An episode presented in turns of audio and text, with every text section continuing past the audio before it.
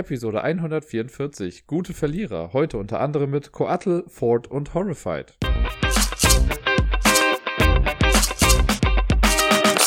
Einen ganz besonders schönen Montag wünsche ich euch allen. Schon wieder ist eine Woche rum, das heißt, es gibt wieder eine neue Folge vom Ablagestapel. Ich bin der Dirk und ich erzähle euch mal wieder, was ich so letzte Woche alles getrieben habe, zumindest im spielerischen Sinne und vielleicht noch hier und da ein paar andere Sachen. Ich fange an mit den Spielen, die ich letzte Woche gespielt habe. Da waren äh, ein paar Neuigkeiten auf dem Tisch. Äh, warum das so war, da komme ich später eventuell auch nochmal zu.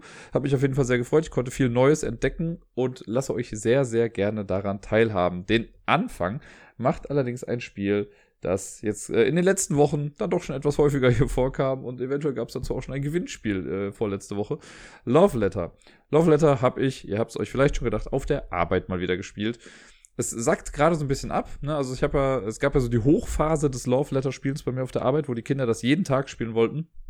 Ist natürlich jetzt, wo ich immer wieder neue Spiele mit reinbringe und denen Neues beibringe, ist die Auswahl bei denen natürlich größer. Anfangs war so Love Letter das krasse neue Spiel, was sie so gelernt haben und was sie halt unbedingt immer weiter spielen wollten.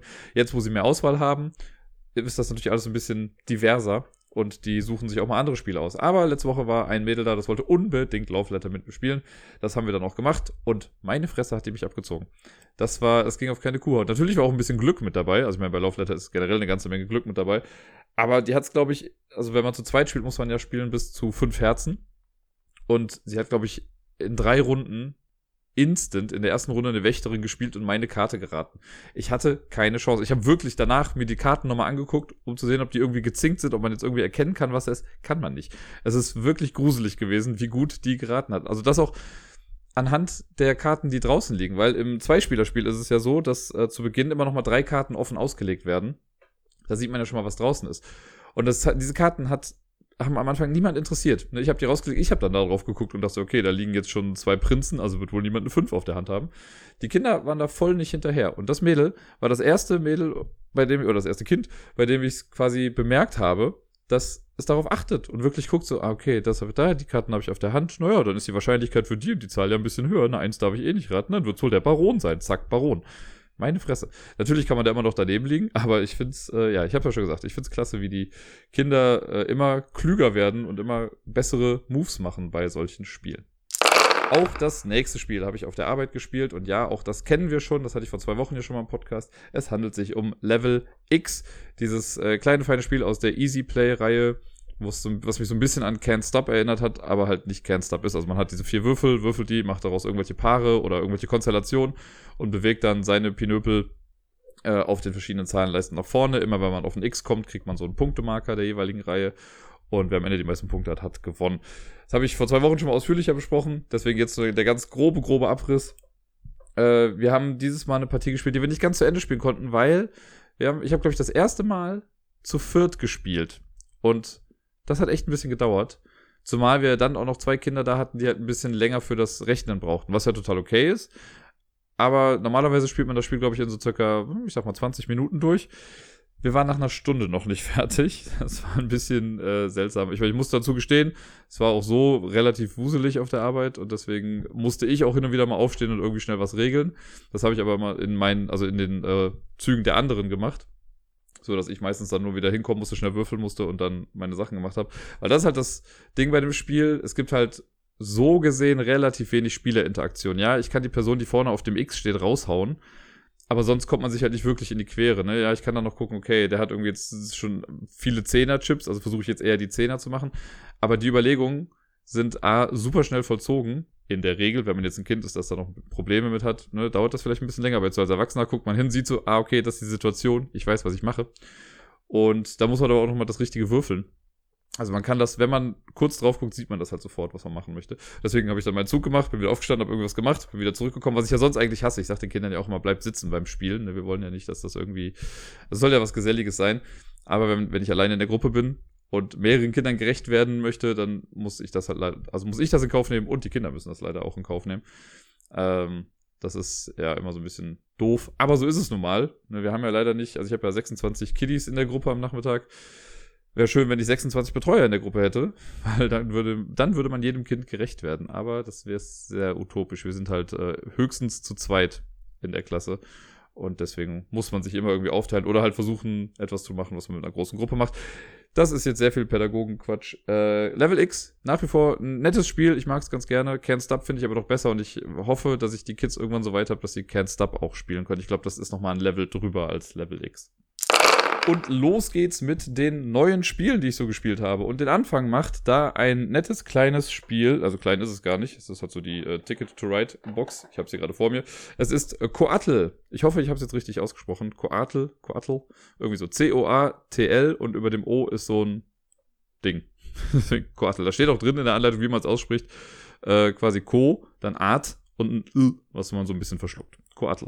Coatl ist ein Spiel von äh, Synapses Games, die ich ehrlich gesagt vorher noch nie auf dem Schirm hatte. Ich habe dieses Logo noch nie gesehen, ich habe den Firmennamen noch nie gesehen, den Verlagsnamen nie gesehen.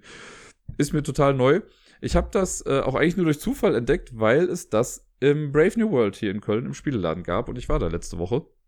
Äh, und ich hatte, ich gucke immer im Vorfeld, was die so auf der Homepage angepriesen haben als neue Spiele. Hab das gesehen, hab's mir durchgelesen, dachte so, ja komm, warum nicht? Bin dann hingegangen, hab's gekauft und äh, ich hatte dann mal so kurz ein bisschen was quer gelesen im Internet darüber und da meinten schon Leute so, ah, voll der Azul-Killer, ne, das geht so in die Richtung wie Azul, was mich dann ja schon erst wieder so ein bisschen abgeschreckt hat. Aber ich muss sagen, wir haben es zweimal jetzt letzte Woche gespielt, äh, beides Mal im Zwei-Spieler-Modus. Es ist echt ganz schön. Es ist gut. Für mich ist ja sowieso jedes Spiel ein Azul-Killer, weil Azul darf gerne umgebracht werden. Nein, Quatsch.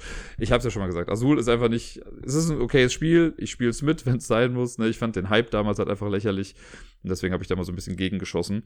Es ist okay. Es darf, hat seine Daseinsberechtigung. Es hat ja auch bewiesen, dass es den Zahn der Zeit überstanden hat. Äh, aber ich bin auch immer offen für Neues.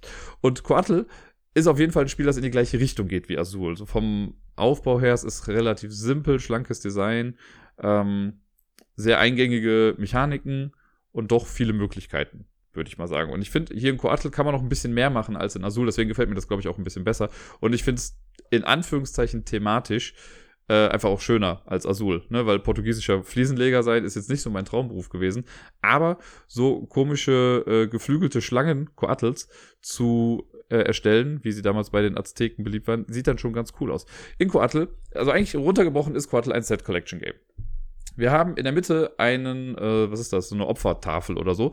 Da sind kleine ähm, Sektionen drauf. Es gibt am Rand dieses Kreises gibt es sechs kleine Blöcke, wo jeweils zwei äh, Teile draufkommen. Also diese Coatls, diese Schlangen bestehen im Endeffekt aus einem Kopf, einem Schwanzende und aus Körperteilen, also aus so Zwischenteilen. Am Rand sind sechs Blöcke mit jeweils zwei von diesen Körperteilen und in der Mitte liegen zwei Köpfe und zwei Schwanzenden aus. Das wird am Anfang befüllt. Alle diese Teile, die da drauf kommen, sind in einem Beutel am Anfang oder in drei Beuteln am Anfang. Es gibt einen Beutel für die Mittelteile, einen Beutel für die Köpfe, einen Beutel für die Schwänze. Es gibt fünf verschiedene Farben.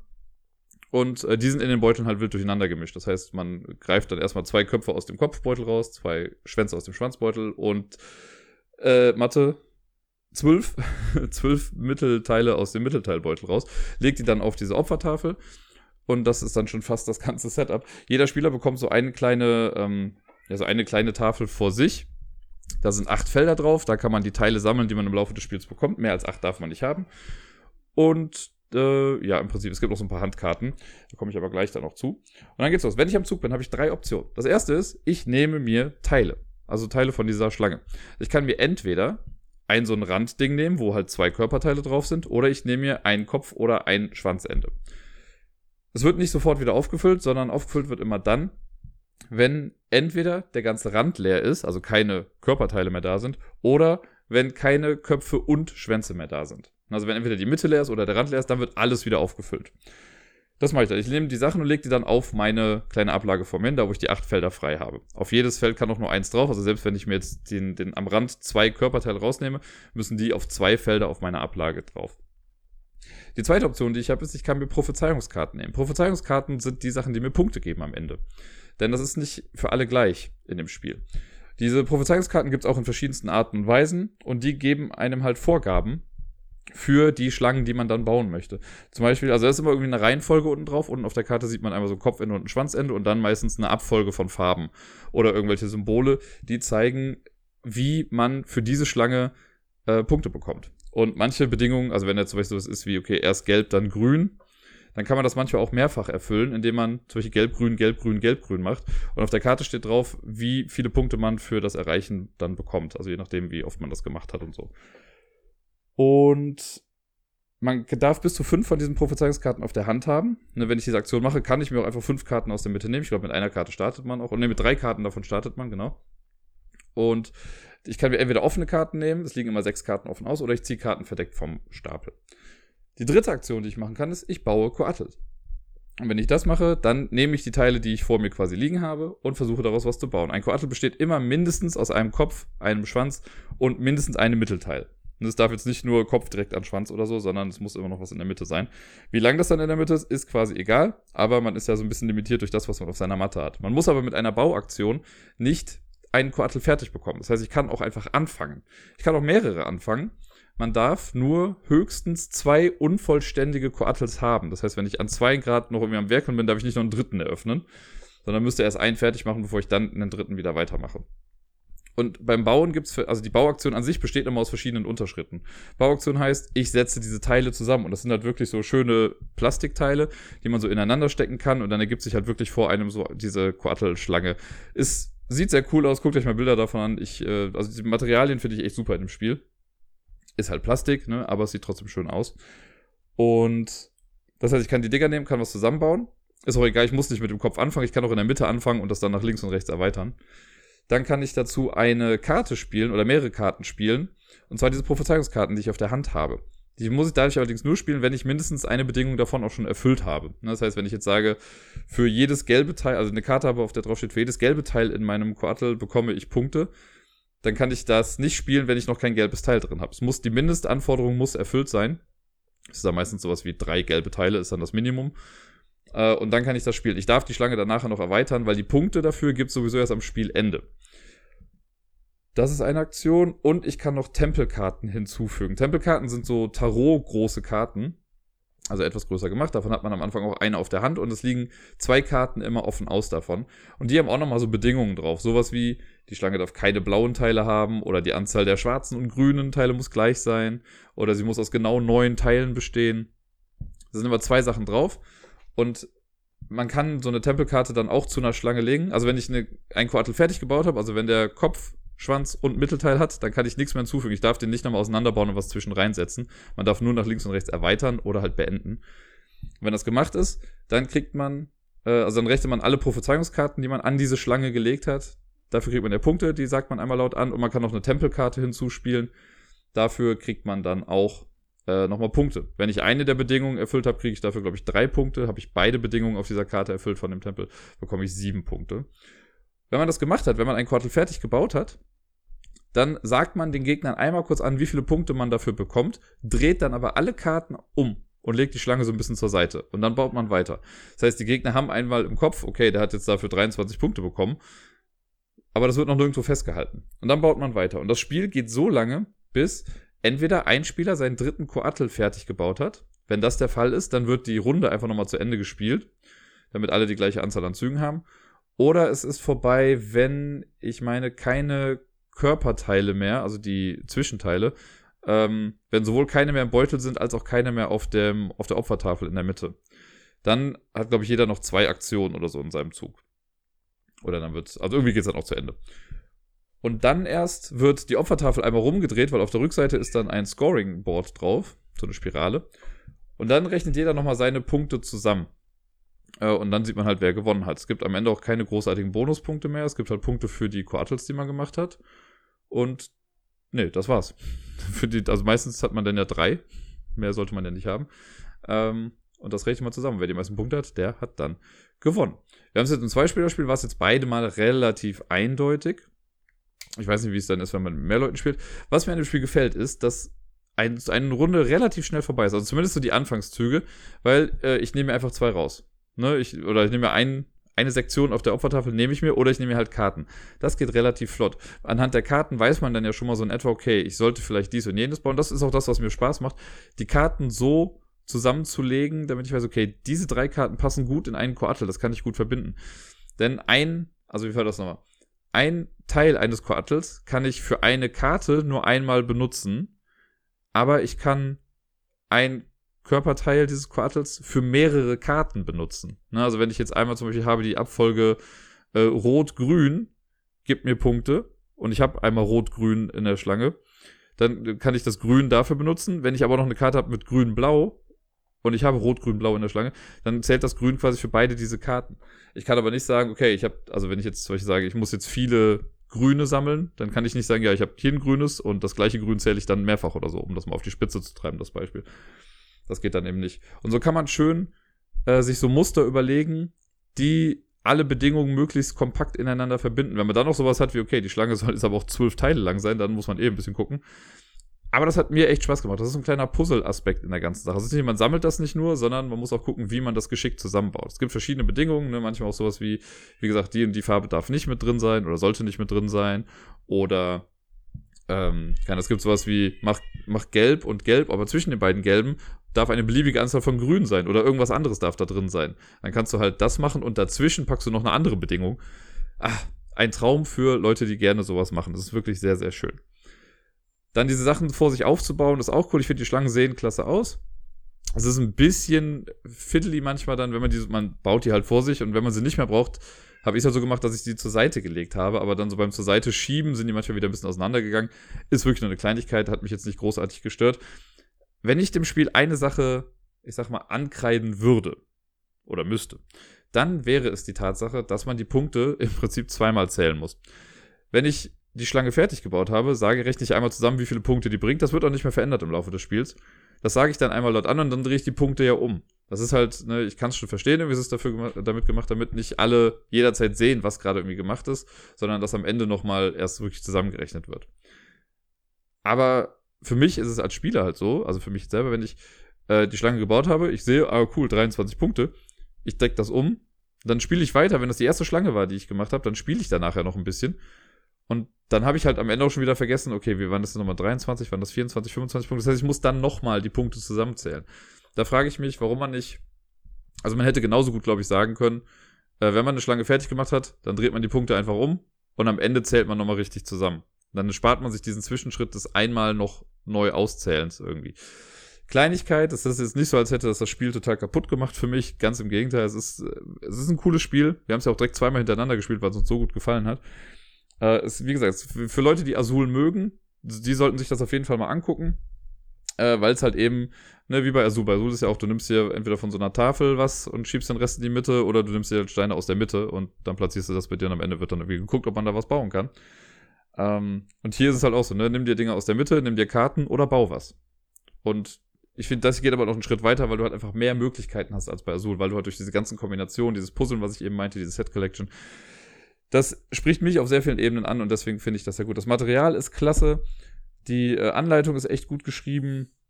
Ich kann nicht so viel Schlechtes dazu sagen. Die Beutel sind in einer guten Qualität. Ne? Also ich habe ja gesagt, es gibt drei verschiedene Beutel. Die sind auch, wenn man es einmal weiß, sind die dann auch klar zu erkennen. Da muss man nur ein bisschen darauf achten, wenn man das Spiel dann wieder zusammenbaut, dass man auch wirklich alles in die passenden Beutel irgendwie reinpackt. Äh, aber das ist schon alles in allem echt ein sehr, sehr schönes Gesamtpaket. Deswegen guckt es euch mal an. Coatl heißt das Ganze. Kriegt von mir einen Daumen nach oben. Das nächste Spiel ist ebenfalls ein für mich neues Spiel. Das ist Paris, die Stadt der Lichter. Ist jetzt bei Cosmos erschienen für zwei Personen. Und das Original gab es, glaube ich, schon ein kleines bisschen länger. Cosmos hat das jetzt nur ins Deutsche übersetzt.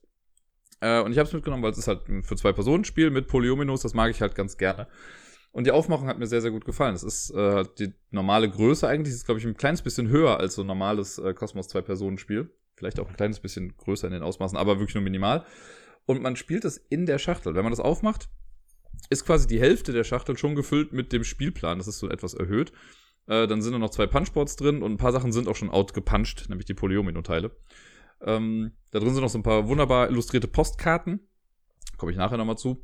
Und ja, so ein paar Holzfiguren, so kleine Schornsteine, die jeder Spieler bekommt. Man kann es ja nur zu zweit spielen. Es gibt Blau und Orange als Farbe. Man entscheidet sich am Anfang, wer was ist. Der kriegt dann halt alle Steine davon. Jeder Spieler hat sein eigenes Set an kleinen Plättchen. Äh, jeder hat acht Stück. Es gibt einmal die mit der Sonne, einmal mit dem Mond drauf. Die werden gemischt, jeder hat seinen eigenen Stapel und hat zwei Karten davon auf der Hand von diesem Plättchen. Das sind so äh, viereckige Plättchen mit abgerundeten Ecken, so wie die Teile bei Nova Luna, könnte man sagen. Ähm, da sind verschiedene Farben drauf. Es gibt Blau, es gibt Orange, es gibt Lila und es gibt Plättchen mit einer Laterne drauf. Also äh, Felder mit einer Laterne drauf. Das hat man auf der Hand. Rundherum um das Spielfeld liegen acht Postkarten aus. Äh, die Postkarten, das sind so Sonderaktionen, die später ins Spiel kommen. Und diese ganzen Polyomino-Teile, die es dann gibt, die legt man, legt man einfach mal an die Seite. Die sind quasi in einem Vorrat.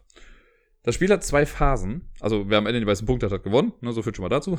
Aber es gibt zwei Phasen. Die erste Phase ist, man baut quasi die Straßen, könnte man sagen, oder den Bodenbelag. Denn in Paris ist es so, wir haben, wenn alles aufgebaut ist, die Schachtel ja vor uns liegen oder zwischen den beiden Spielern.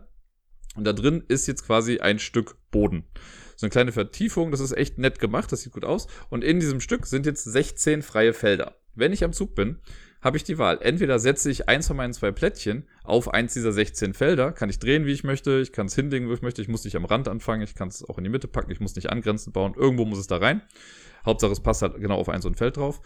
Oder ich lege kein Plättchen, sondern nehme mir ein so ein Polyomino-Teil, ein Gebäude ist das, ein Gebäude aus dem Vorrat und lege es vor mich hin. Das machen beide Spieler die ganze Zeit abwechselnd, bis die Mitte voll ist und keiner mehr ein Gebäude nehmen möchte. Wenn, ich glaube, wenn die Mitte voll ist, ist auch vorbei. Das heißt, man muss halt gucken, wenn ich jetzt was platzieren möchte, muss ich gucken und danach aber noch Gebäude haben möchte, weil die Gebäude sind nachher die Sachen, die Punkte geben, ähm, muss ich halt abschätzen, okay, ist es mir gerade wichtiger, die Vorarbeit zu leisten oder schon mal das zu nehmen, womit ich nachher die Punkte bekomme. Dann kann es aber sein, dass der Gegner dann irgendwie dazwischen grätscht und selber sein Plättchen dahin legt, wo ich vielleicht was hinlegen wollte. Naja, die erste Phase, die ist dann vorbei. Der Spieler, der das letzte Plättchen, nee, der zuerst sein letztes Plättchen gelegt hat, der darf dann auch die zweite Phase anfangen. Und in der zweiten Phase hat man auch wieder zwei Möglichkeiten. Man kann entweder ein Gebäude, das man sich vorher genommen hat, also ein so ein Polyomino-Teil, darf ich auf das Feld jetzt setzen, also auf die Plättchen, die in der ersten Phase gelegt wurden. Oder ich benutze einen meiner vier Aktionsmarker, die ich habe, um äh, eine der acht Postkarten am Rand zu benutzen. Gebäude legen ist sehr simpel. Wenn ich ein Gebäude legen möchte, kann ich das auf das Feld legen und darf aber damit nur Felder überdecken, die meine Farbe haben. Ich habe ja eben schon mal erwähnt, die Plättchen, die man am Anfang auf der Hand hat, die haben ja verschiedene Farben. Also jedes Plättchen besteht quasi aus vier Feldern. Ne? Oben links, oben rechts, unten links, unten rechts. Und entweder ist es blau für den blauen Spieler, orange für den orangenen Spieler oder lila für den lilanen Spieler. Äh, für den lilanen Spieler, für beide Spieler, Entschuldigung wenn ich jetzt sowas da hinlege und ich habe jetzt zum Beispiel, äh, sagen wir mal, das Tetris L, für die, die es kennen, und ich habe jetzt die Plättchen so gelegt, dass ich jetzt in Blau oder in, aus einer Mischung aus Blau und Lila so ein da habe, dann kann ich genau darauf dann dieses Gebäude legen. Das muss auch nicht am Rand anfangen, das kann irgendwo drin sein. Das lege ich dann da drauf und um anzuzeigen, dass es mein Gebäude ist, packe ich einen meiner Schornsteine dann da drauf. Das ist halt, also allein diese Kombination ist schon sehr tricky, weil man ja in der ersten Phase, wenn man die Straße legt, quasi schon wissen muss, welche Teile ich später platzieren möchte in der Hoffnung, dass ich das Teil dann auch wirklich bekomme. Wir haben das einmal gespielt jetzt äh, letzte Woche und da war es halt zum Beispiel einmal so, dass ich dann gerade ein Plättchen noch gelegt habe, um eine bestimmte Form zu machen. Und dann wurde mir aber das andere Plättchen weggeschnappt. Also das Plättchen, was ich eigentlich da drauflegen wollte, hat sich dann der andere Spieler genommen. Schade Schokolade. War da ein bisschen blöd. Aber es gibt immer noch so ein paar Möglichkeiten, das dann auch zu umgehen oder so, aber war halt dann natürlich schade. Also das, das hat mir gut gefallen. Also dieses tricky Ding von wegen so, okay, wenn ich die Plättchen lege, zeige ich damit quasi an, was ich bauen möchte, weil dann sieht man ja schon so in etwa die Form. Wenn ich mir aber erst das Gebäude nehme, kann es halt sein, dass ich die Form nicht mehr legen kann am Ende. Also es ist cool gemacht. So, das ist also in der zweiten Phase. Man legt die Gebäude hin und die andere Aktion ist halt Postkarten benutzen. Es gibt acht Postkarten. Insgesamt gibt es mehr Postkarten als acht. Ich glaube zwölf oder so. Und jede dieser Postkarten hat eine bestimmte Aktion. Dann legt sein Marker dann da drauf und dann dreht man die Postkarte um, um anzuzeigen, dass das schon benutzt wurde. Jede Postkarte kann nur einmal benutzt werden. Was ich ein bisschen schade finde bei den Postkarten, und der Severn hat es lustigerweise auf Twitter auch schon demonstriert, der hat nämlich genau den gleichen Kritikpunkt anscheinend gehabt wie ich. Die Postkarten haben auf der Rückseite, also auf der Bildseite, echt wunderschöne Illustrationen. Wenn man die nachher sieht, ist das auch klar, okay, die Aktion kann nicht mehr benutzt werden. Auf der Schriftseite, nenne ich es jetzt mal, hat man eine bildliche Darstellung dessen, was man tun kann mit der Aktion. Man hat es aber nicht nochmal schriftlich da stehen. Und ich frage mich warum. Weil auf der rechten Seite, also es ist genau aufgebaut wie eine Postkarte. Man hat links quasi das, wo der Text steht. Da ist jetzt allerdings dann das Bild, ne, die Repräsentation der Aktion. Auf der rechten Seite, wo normalerweise bei einer Postkarte die Adresse hinkommt, ist nichts. Da steht nichts. Und da hätte man doch locker flockig nochmal hinschreiben können, was die Aktion eigentlich macht. Ich frage mich, warum sie es nicht gemacht haben. Aus ästhetischen Gründen oder so. Weil man muss dann, also es war bei uns zumindest so, sehen die Postkarten, mhm, mhm, mhm. sind auch alle Aktionen einmal durchgegangen am Anfang, weil in dem Booklet, also in den Regeln stehen sie halt drin. Und während des Spiels guckt man dann drauf und denkt sich, ah, was war das jetzt nochmal? Und dann muss er nochmal in die Regeln gucken und dir dann sagen, ah, ja, okay, das heißt das Bild, was das da gerade, was da gerade neben steht. Das finde ich so ein bisschen umständlich und Severn hat es halt so gemacht, der hat sich auf Folien, glaube ich, dann irgendwie die Aktionen nochmal schriftlich ausgedruckt und einfach mit auf die Postkarten geklebt. Mega smart, das hätten die aber von Anfang an noch machen können, das würde viel Hassel irgendwie ersparen. Naja, so viel dazu. Wenn alle Aktionen gemacht worden sind, also die Aktionen sind so Sachen wie, okay, du darfst doch ein Feld überbauen, das nicht zu deiner Farbe gehört, oder du darfst äh, ein Gebäude nochmal irgendwie erweitern, du darfst einen Maler platzieren, der Maler gibt dann nochmal Punkte für irgendwas. Also relativ viele verschiedene Aktionen, die es da gibt, die das Ganze nochmal ein bisschen beeinflussen können. Wenn alle Aktionen gemacht wurden und alle Gebäude platziert wurden, dann ist das Spiel vorbei. Also, ne, wenn ich keine Gebäude mehr vor mir habe und ich kann keine Aktion mehr benutzen, ist halt vorüber. Und dann werden Punkte gezählt. Und Punkte werden relativ simpel gezählt. Als erstes bekomme ich für jedes Gebäude, das ich habe, Punkte, wenn es von einer Straßenlaterne angeleuchtet wird. Ganz zu Beginn in Phase 1, wenn wir die Plättchen legen, hatte ich ja gesagt, da sind nicht nur die farbigen Felder drauf, sondern auch Straßenlaternen. Wenn ich jetzt ein Gebäude habe, das aus vier Feldern besteht und das hat, grenzt an zwei Straßenlaternen an, dann kriege ich dafür acht Punkte, weil zwei Laternen mal vier Felder sind acht Punkte. Ähm, sollte eine Laterne das gleiche Gebäude zweimal beleuchten, gibt es dafür nur einmal Punkte. Also kann ja sein, bei dem, ich bleib mal beim Tetris L, was ich hatte, wenn das dann in dieser, in dem Knick quasi genau drin ist, äh, würde es ja an zwei orthogonal angrenzende Felder das gleiche Gebäude beleuchten. Das ist dann egal. Das ist ein bisschen gesunder Menschenverstand, würde ich mal sagen. Aber mehrere Laternen können ein Gebäude beleuchten. Und eine Laterne kann auch mehrere Gebäude beleuchten. Und so zählt man all seine Gebäude zusammen und kriegt dafür dann schon mal Punkte. Dafür ist dann zum Beispiel auch, es gibt eine Sonderfähigkeit, der Ausbau, der macht halt ein Gebäude um eins länger. Was halt ganz cool ist, wenn man das zum Beispiel sowieso, also wenn man so ein Fünfergebäude hat und das wird eh schon von drei Laternen beleuchtet, wären es 15 Punkte. Wenn ich aber diesen Ausbau noch dran packe, äh, packe habe ich halt 18 Punkte, was auch schon mal ganz cool ist. Und dann kriegt man Punkte für seinen größten Gebäudekomplex. Man guckt, wie viele Gebäude habe ich größtmöglich zusammenhängend gebaut, also wirklich äh, angrenzend. Und für die kriegt man auch nochmal pro Feld einen Punkt.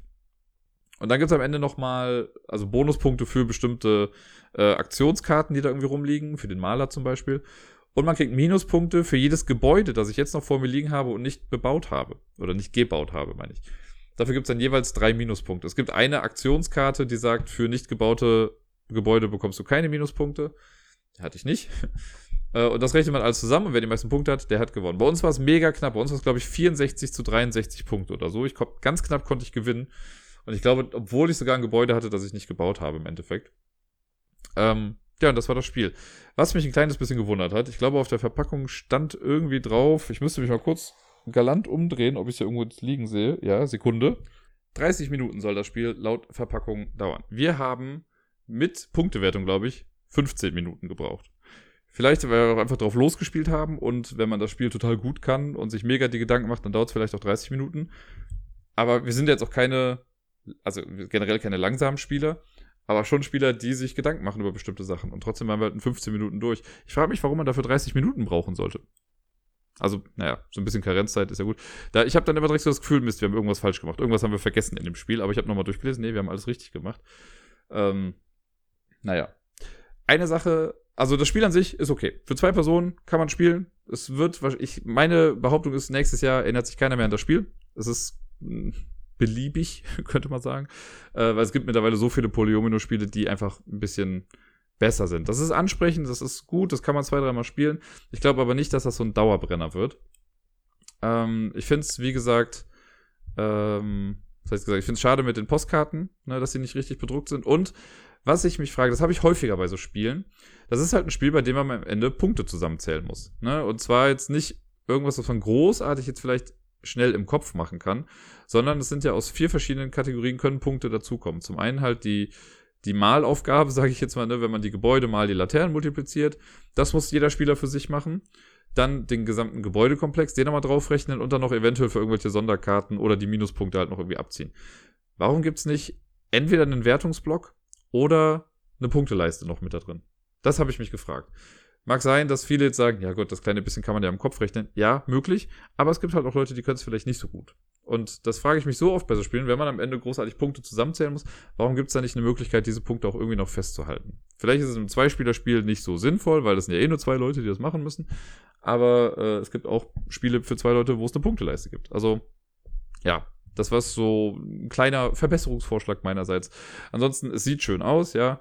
Aber ja, meine Prophezeiung habe ich schon gesagt. Nächstes Jahr interessiert das Spiel keinen mehr.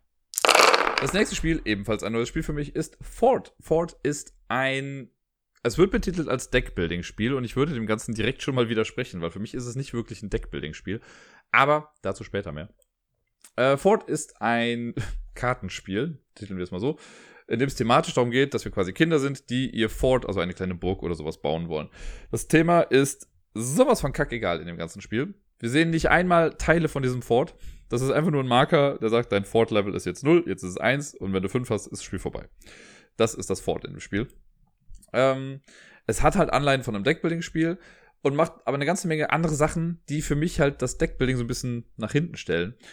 Es ist, ach, jetzt fange ich da an. Okay, das Spiel. Jeder Spieler sucht sich zu Beginn eine Farbe aus. Man hat so ein äh, Playerboard vor sich liegen. Das ist double layered, mega gute Qualität, gefällt mir super gut. Auf dem Ding steht auch nochmal drauf, wie die Spielerphasen sind. Alles richtig gemacht. Man erkennt alles sofort. Wenn man das Ding vor sich liegen hat und das Spiel einmal erklärt bekommen hat, weiß man, was man machen muss. Äh, auf diesem Playerboard gibt es verschiedene ähm, Sektionen. Es gibt zum einen das Fort-Level, das ist da drauf. Damit zeigt man einfach an, wie weit ist mein Fort gebaut. Je weiter ich damit bin, kriege ich dafür mehr Punkte am Ende des Spiels. Es gibt übrigens eine Punkteleiste, weil man am Ende ja Punkte zusammenzählen muss. Klug gemacht, als ne, hätten sie mir beim Spiel davor zugehört. Ähm, dann gibt es eine Sektion mit dem Rucksack. Das, der Pack heißt es einfach nur. In dem Pack kann man Sachen lagern. Es gibt zwei Ressourcen im Spiel. Toys, also Spielzeuge, und Pizza, also Pizza. Ähm, die können da rein. Und in den Rucksack kann aber immer nur so viel Zeug rein, wie das aktuelle Fort-Level plus eins. Das heißt, zu Beginn kann da eine Sache rein, weil wir haben Fort-Level 0. Und später halt dann mehr. Dann gibt es den Stuff, den man hat. Man darf bis zu vier Pizzastücke haben und man darf bis zu vier Spielzeuge haben. Es gibt dann noch den Lookout. Das ist so eine kleine Ausbuchtung in der äh, in dem Playerboard und das hat was mit den Karten zu tun. Die Karten haben Symbole oben links drauf und da kann man so Karten drunter schieben und dann sieht man nur noch das Symbol und nicht mehr die Karte, zumindest bei der ersten Karte. Und überhalb des Playerboards gibt es den Yard, also seinen eigenen Hof, da wo man quasi das Fort wahrscheinlich baut oder so. Ein Spiel funktioniert wie folgt. Es gibt einen Kartenstapel, der wird am Anfang gemischt. Zu Beginn kriegt aber jeder Spieler noch seine zwei besten Freunde. Auf dem Playerboard hinten drauf stehen zwei Figürchen, die haben eine kleine Backstory. Im Prinzip machen, glaube ich, alle besten Freunde, die sind durch so einen Stern markiert, die machen das gleiche, also die haben die gleichen Aktionen dann einfach drauf. Davon bekommt aber jeder zwei. Dann wird das Playerboard auf die richtige Seite gedreht, die Marker kommen da irgendwie alle drauf. Und jeder Spieler zieht von dem äh, großen Kartenstapel einfach noch acht Karten.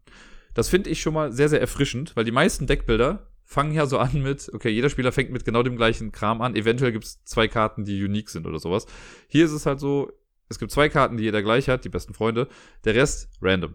Ne, man, also es ist einfach schneller im Setup. Das heißt, man äh, teilt einfach die Karten aus und gut ist. Zumindest ist das das Basic Setup. Im Advanced Setup wäre es nochmal so, dass jeder Spieler die, ich glaube, acht Karten dann bekommt. Man sucht sich eine aus und dann draftet man die. Ne, also ich suche meine aus, gebe meine Karten an den nächsten Spieler weiter. Ich bekomme die Karten vom Spieler rechts von mir und so weiter und so fort, bis jeder dann acht Karten hat. Dauert halt ein kleines bisschen länger. Aber äh, ja, das ist jetzt auch egal. Wir haben es in der, in der Basic Variant gespielt, das war auch total in Ordnung. Man kriegt einfach die acht Karten und gut ist. Dann geht das Spiel los. Wenn ich am Zug bin, und im ersten Zug entfällt das dann noch, aber ähm, die erste Aktion ist immer, man räumt seinen Yard auf. Wenn man Karten überhalb seines Playerboards hat, kommen die jetzt erstmal auf den Ablagestapel. Warum da nachher Karten sind, da komme ich gleich zu. Die kommen erstmal weg. Dann spiele ich eine Karte aus. Ich habe fünf Karten auf der Hand eine Karte spiele ich in meinem Zug aus. Also eine Karte, von der ich die Aktion machen will. Jede Karte ist so aufgebaut, dass da zwei Aktionen drauf sind. Die obere Aktion ist eine Public Action, die darunter ist eine Private Action. Ich darf mir die Reihenfolge aussuchen, in der ich sie mache. Ähm, aber ich muss mindestens eine davon machen, glaube ich. Mindestens. Oder so. Äh, wenn ich eine Karte spiele, wie gesagt, angenommen, ich mache die Public Action, dann mache ich die erstmal sowas wie zum Beispiel, ich sage jetzt mal, nimm dir ein Spielzeug. Dann nehme ich mir so einen Spielzeugmarker, setze den in meinen Stuff rein und gut ist.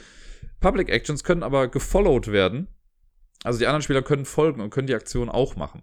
Um das zu tun, müssen die eine Karte auf ihren Ablagestapel legen, die das gleiche Symbol auf der Karte hat wie die Karte, die ich gerade gespielt habe. Es gibt sechs verschiedene Suits, also sechs verschiedene Kartenfarben, nenne ich sie mal. Das sind jetzt hier sowas wie Buch, Schaufel, Krone, äh, Wasserpistole und noch was, Skateboard und Kleber. Ich glaube, das sind die sechs Sachen, die es gibt. So, angenommen, ich spiele jetzt eine Karte mit Krone und die dann sagt, nimm dir ein Spielzeug dann können die anderen, wenn das die Public Action war, können sagen, okay, ich möchte das auch machen, legen eine Karte mit einer Krone weg und nehmen sich auch ein Spielzeug. Es gibt Aktionen, auch so Public-Aktionen, die kann man noch was boosten, wenn man der aktive Spieler ist. Dann steht da sowas drauf wie Spielzeug mal Krone. Die Karte, die ich selber ausgespielt habe dafür, also die Karte, auf der die Aktion drauf ist, die hat dann in der Regel auch eine Krone. Das heißt, einmal kann ich das schon machen. Ich kann aber aus meiner Hand auch noch Karten hinzulegen, die auch noch Kronen drauf haben, um diese Aktion mehrfach zu machen. Was ziemlich cool ist, weil dafür braucht man halt dann mehr Karten auf der Hand. wenn ich das mache, ne, also ich fange mal an als aktiver Spieler, ich lege zum Beispiel die Karte hin, lege noch zwei Kronen hinzu, so dass ich insgesamt drei Spielzeuge bekomme. Die Spieler, die dann folgen, dürfen aber nach wie vor nur eine Karte spielen und die Karte auch nur einmal ausführen. Das heißt, die würden dann nur ein Spielzeug bekommen. Dann habe ich die Karten gespielt, dann würde ich danach die Private Action machen, die nur ich machen kann. Auch die kann ich nochmal boosten, wenn ich dann noch Karten dafür habe. Wenn ich das alles gemacht habe, danach rekrutiere ich eine neue Karte. Und beim Rekrutieren ist es so, ich habe, es gibt immer eine Auslage aus jeweils drei Karten. Da liegen mal drei offene Karten aus vom Parkdeck, so heißt das. Da kann ich mir einfach eine von nehmen und lege die auf den Ablagestapel. Ich kann eine Karte von dem verdeckten Stapel einfach ziehen und auf meinen Ablagestapel legen. Oder, und da kommt jetzt der Yard ins Spiel, wenn mein Gegner oder meine Gegner, wenn, man es mit mehr Leuten spielt, wenn die Karten in ihrem Yard haben, kann ich mir daraus Karten nehmen. Wie da Karten hinkommen, kommen wir jetzt gleich zu. Äh, also, ne, wenn ich eine Karte rekrutiert habe, ich darf nur eine Karte nehmen, die kommt dann in meinen Ablagestapel und dann, wenn mich nicht alles täuscht, dann werden alle Karten, die ich gespielt habe, auf den Ablagestapel gelegt. Sollte ich jetzt noch auf der Hand beste Freunde haben, kommen die auch auf den Ablagestapel. Und alle Karten, die ich jetzt noch auf der Hand habe, die kommen in meinen Hof. Also Karten, die ich nicht benutzt habe und die nicht meine besten Freunde sind, die gucken sich mal um, ob sie nicht vielleicht bei anderen Kindern mitbauen können, weil sie hatten ja bei mir jetzt gerade nichts zu tun. Das ist so ein bisschen die thematische Herleitung der ganzen Geschichte. Und so kann man halt Freunde von anderen quasi zu sich holen und sagen, ey, guck mal, ich könnte dich gebrauchen, bei mir kannst du auf jeden Fall mitbauen. Und dann hat man die in seinem Stapel drin. Dann ähm, zieht man wieder fünf Karten nach und die nächste Person ist dran. Wie bei einem normalen Deckbilder, ne, wenn man Karten ziehen muss und sind keine mehr da, mischt man seinen Ablagestapel und zieht dann weiter neue Karten. Und so geht das Ganze dann immer hin und her. Warum finde ich jetzt, dass es kein Deckbilder ist? Ähm, in einem Deckbilder, meiner Meinung nach, ist es so, dass du halt gute Kombos auch irgendwie bauen kannst. Das Spiel hat zwar Anleihen von Deckbuilding, ne, weil ich gucke ja, gut, ich nehme mir Karten weg, ich lege die in meinen Ablagestapel und dann mische ich dann irgendwann, um wieder Karten neu zu ziehen. Also irgendwie baue ich mir ja schon mein Deck. Es fühlt sich für mich aber insgesamt mehr an wie so ein Engine-Building-Game. Jetzt kann man ein bisschen arguen und sagen, na gut, ein Deckbuilding ist im Prinzip auch eine Engine, die man nur irgendwie baut. Aber ich habe also es war mir fast ein bisschen egal, welche Karten ich in meinem Deck habe, weil mir stellenweise nur die Symbole wichtig waren. Ne, so wie bei Splendor, wenn man sagen würde, ja gut, ich will halt nur blaue Karten haben, damit ich die blauen Edelsteine schneller bekomme oder so. Oder die blauen, ich will blaue Edelsteine haben, damit ich die blauen Karten bekomme. War es halt hier so gut, ich bin halt voll auf Skateboards gegangen. Mir war ganz egal, was die Aktionen machen, mir war das total egal, ich brauchte nur Skateboards und die habe ich mir halt irgendwie zusammenklamüsert, damit ich bestimmte Aktionen mehr boosten kann, damit diese Engine mehr ins Rollen kommt. Haha, Skateboard hat Rollen. Ähm, deswegen ja, irgendwo ist es ein Deckbuilding-Spiel, aber da man halt immer nur eine Karte spielt und den Rest nur so als Extras quasi dazuhaut, hat es nicht so das Gefühl eines Deckbuilding-Spiels. Ähm, man kann immer, also es gibt eine Aktion, das ist das, was die besten Freunde machen können, die können das Fort erweitern. Dafür muss man dann Ressourcen ausgeben, um in den Fort-Levels nach oben zu kommen. Wenn man auf Fort Level 1 ist, bekommt man eine Made-up Rule Card, also eine ausgedachte Regel. Das ist, da werden am Anfang so viele Karten von gemischt, wie Spieler am Spiel teilnehmen plus eins. Die sind in einem verdeckten Stapel. Und wenn ich äh, dahin komme, nehme ich mir alle Karten, die jetzt noch da sind, suche mir eine davon aus und dafür kriege ich am Ende des Spiels nochmal Punkte die man handy-dandy auf der Punkteleiste festhalten kann. Und wenn ich in Level 2 bin von meinem Fort, dann bekomme ich noch eine Perk-Karte. Das ist so eine kleine Special Ability, die dann nur ich habe. Entweder ist das ein äh, anhaltender Effekt, der die ganze Zeit gilt, oder es ist ein Einmal-Effekt, dann legt man die Karte halt weg. Und ansonsten, der Spieler, der zuerst das Level 5 erreicht von seinem Fort, der bekommt noch die Macaroni Sculpture. die gibt nochmal vier Siegpunkte am Ende. Und dann wird die Runde noch zu Ende gespielt. Das Spiel kann, glaube ich, auch auf mehrere Arten enden. Also wenn einer Level 5 hat, ist es vorbei, dann wird die Runde zu Ende gespielt. Wenn das Parkdeck alle ist, wird's, äh, ist es vorbei. Und ich meine, wenn einer 25 Punkte erreicht hat, genau, dann ist das Spiel auch vorbei. Und je nachdem, wie es ausgeht, treten auch nochmal verschiedene Endbedingungen ein. Lirum Larum, am Ende werden einfach Siegpunkte zusammengezählt. Die Punkte, die man im Laufe des Spiels schon erreicht hat, die stehen ja schon auf dem Victory Point Track. Dann kriegt man Punkte für alles auf dem Playerboard, also für sein Fort-Level. Es gibt Punkte für die Made-Up Rule und es gibt noch Punkte für die Macaroni Sculpture. wer dann die meisten Punkte hat, der hat gewonnen. Funktioniert total gut. Hier war es auch so, dass ich bei der Zeit ein bisschen verwirrt war bei dem Spiel, weil es steht drauf 20 bis 40 Minuten. Wir haben zu zweit fast eine Stunde, glaube ich, gespielt. Klar, erstes Spiel, wir mussten auch erstmal ein bisschen reinkommen. Ich glaube, wenn wir es jetzt nochmal spielen würden, würden wir wahrscheinlich eher die 40 Minuten dann packen. Aber ich frage mich, wie man das in 20 Minuten spielen soll. Das fand ich echt ein bisschen krass. Ich weiß nicht, ob es jetzt vielleicht bei vier Spielern auf einmal viel schneller geht, weil man mehr Aktionen followen kann und man dann, wenn man wieder dran ist, weniger Karten auf der Hand hat, um was zu spielen. Aber das kann ich mir eigentlich nicht vorstellen. Ich fand's also ja, es hat mich äh, mit Fragen zurückgelassen, dieses Spiel. Ich finde die grafische Gestaltung, also fangen wir so an. Grafische Gestaltung finde ich total cool. Das ganze Design gefällt mir mega. Die Illustrationen sind echt süß, sind aber bestimmt nicht jedermanns Geschmack. Ne? Die gehen so in die Richtung von Root, das ist der gleiche Illustrator, nur halt eben so mit Kindern. Ich finde es ganz nett gemacht. Jede Kartenfarbe, jeder Suit hat so seine eigenen, seinen eigenen Stil. Es gibt so die Punker oder die Rebellen, die klugen Kinder und nicht, dass Rebellen nicht auch klug sein können, ne? versteht mich nicht falsch, aber klischeemäßig auf den Karten ist es halt eben so, die Sportlerkinder und so weiter und so fort. Alles äh, nett gemacht. Äh, die Tokens sind auch total in Ordnung. Ne? Diese kleinen Pizza- und Toy-Token, die sind auch bedruckt. Fortmarker, man kann das alles gut erkennen. Haben sie alles nett gemacht, da habe ich echt nichts zu meckern. Ähm, ich finde, ja, habe ich ja schon gesagt, so dieses Spiel von, ne, wenn ich dran bin, spiele ich eine Karte und dann passiert halt erstmal ganz viel. Und mich hat's, also vom Spielgefühl her, und das ist ein sehr weirder Vergleich, das ist mir jetzt bewusst, vom Spielgefühl her hat's mich ein kleines bisschen an Abyss erinnert. Wer hat sich noch dran erinnert? Abyss war ja das Spiel von, äh, was war das, Bombix oder so, wie sie hießen, das, äh, dieses Unterwasserweltenspiel. Äh, warum erinnert mich das daran? Bei Abyss gab's eine Aktion, die, ich glaube, das Erkunden der Tiefe oder so hieß das, wo du eine Karte aufdeckst und du musst erstmal alle anderen fragen, ob sie das, ob sie die Karte irgendwie haben wollen. Und dann deckst du wieder eine Karte auf und musst auch wieder alle anderen fragen.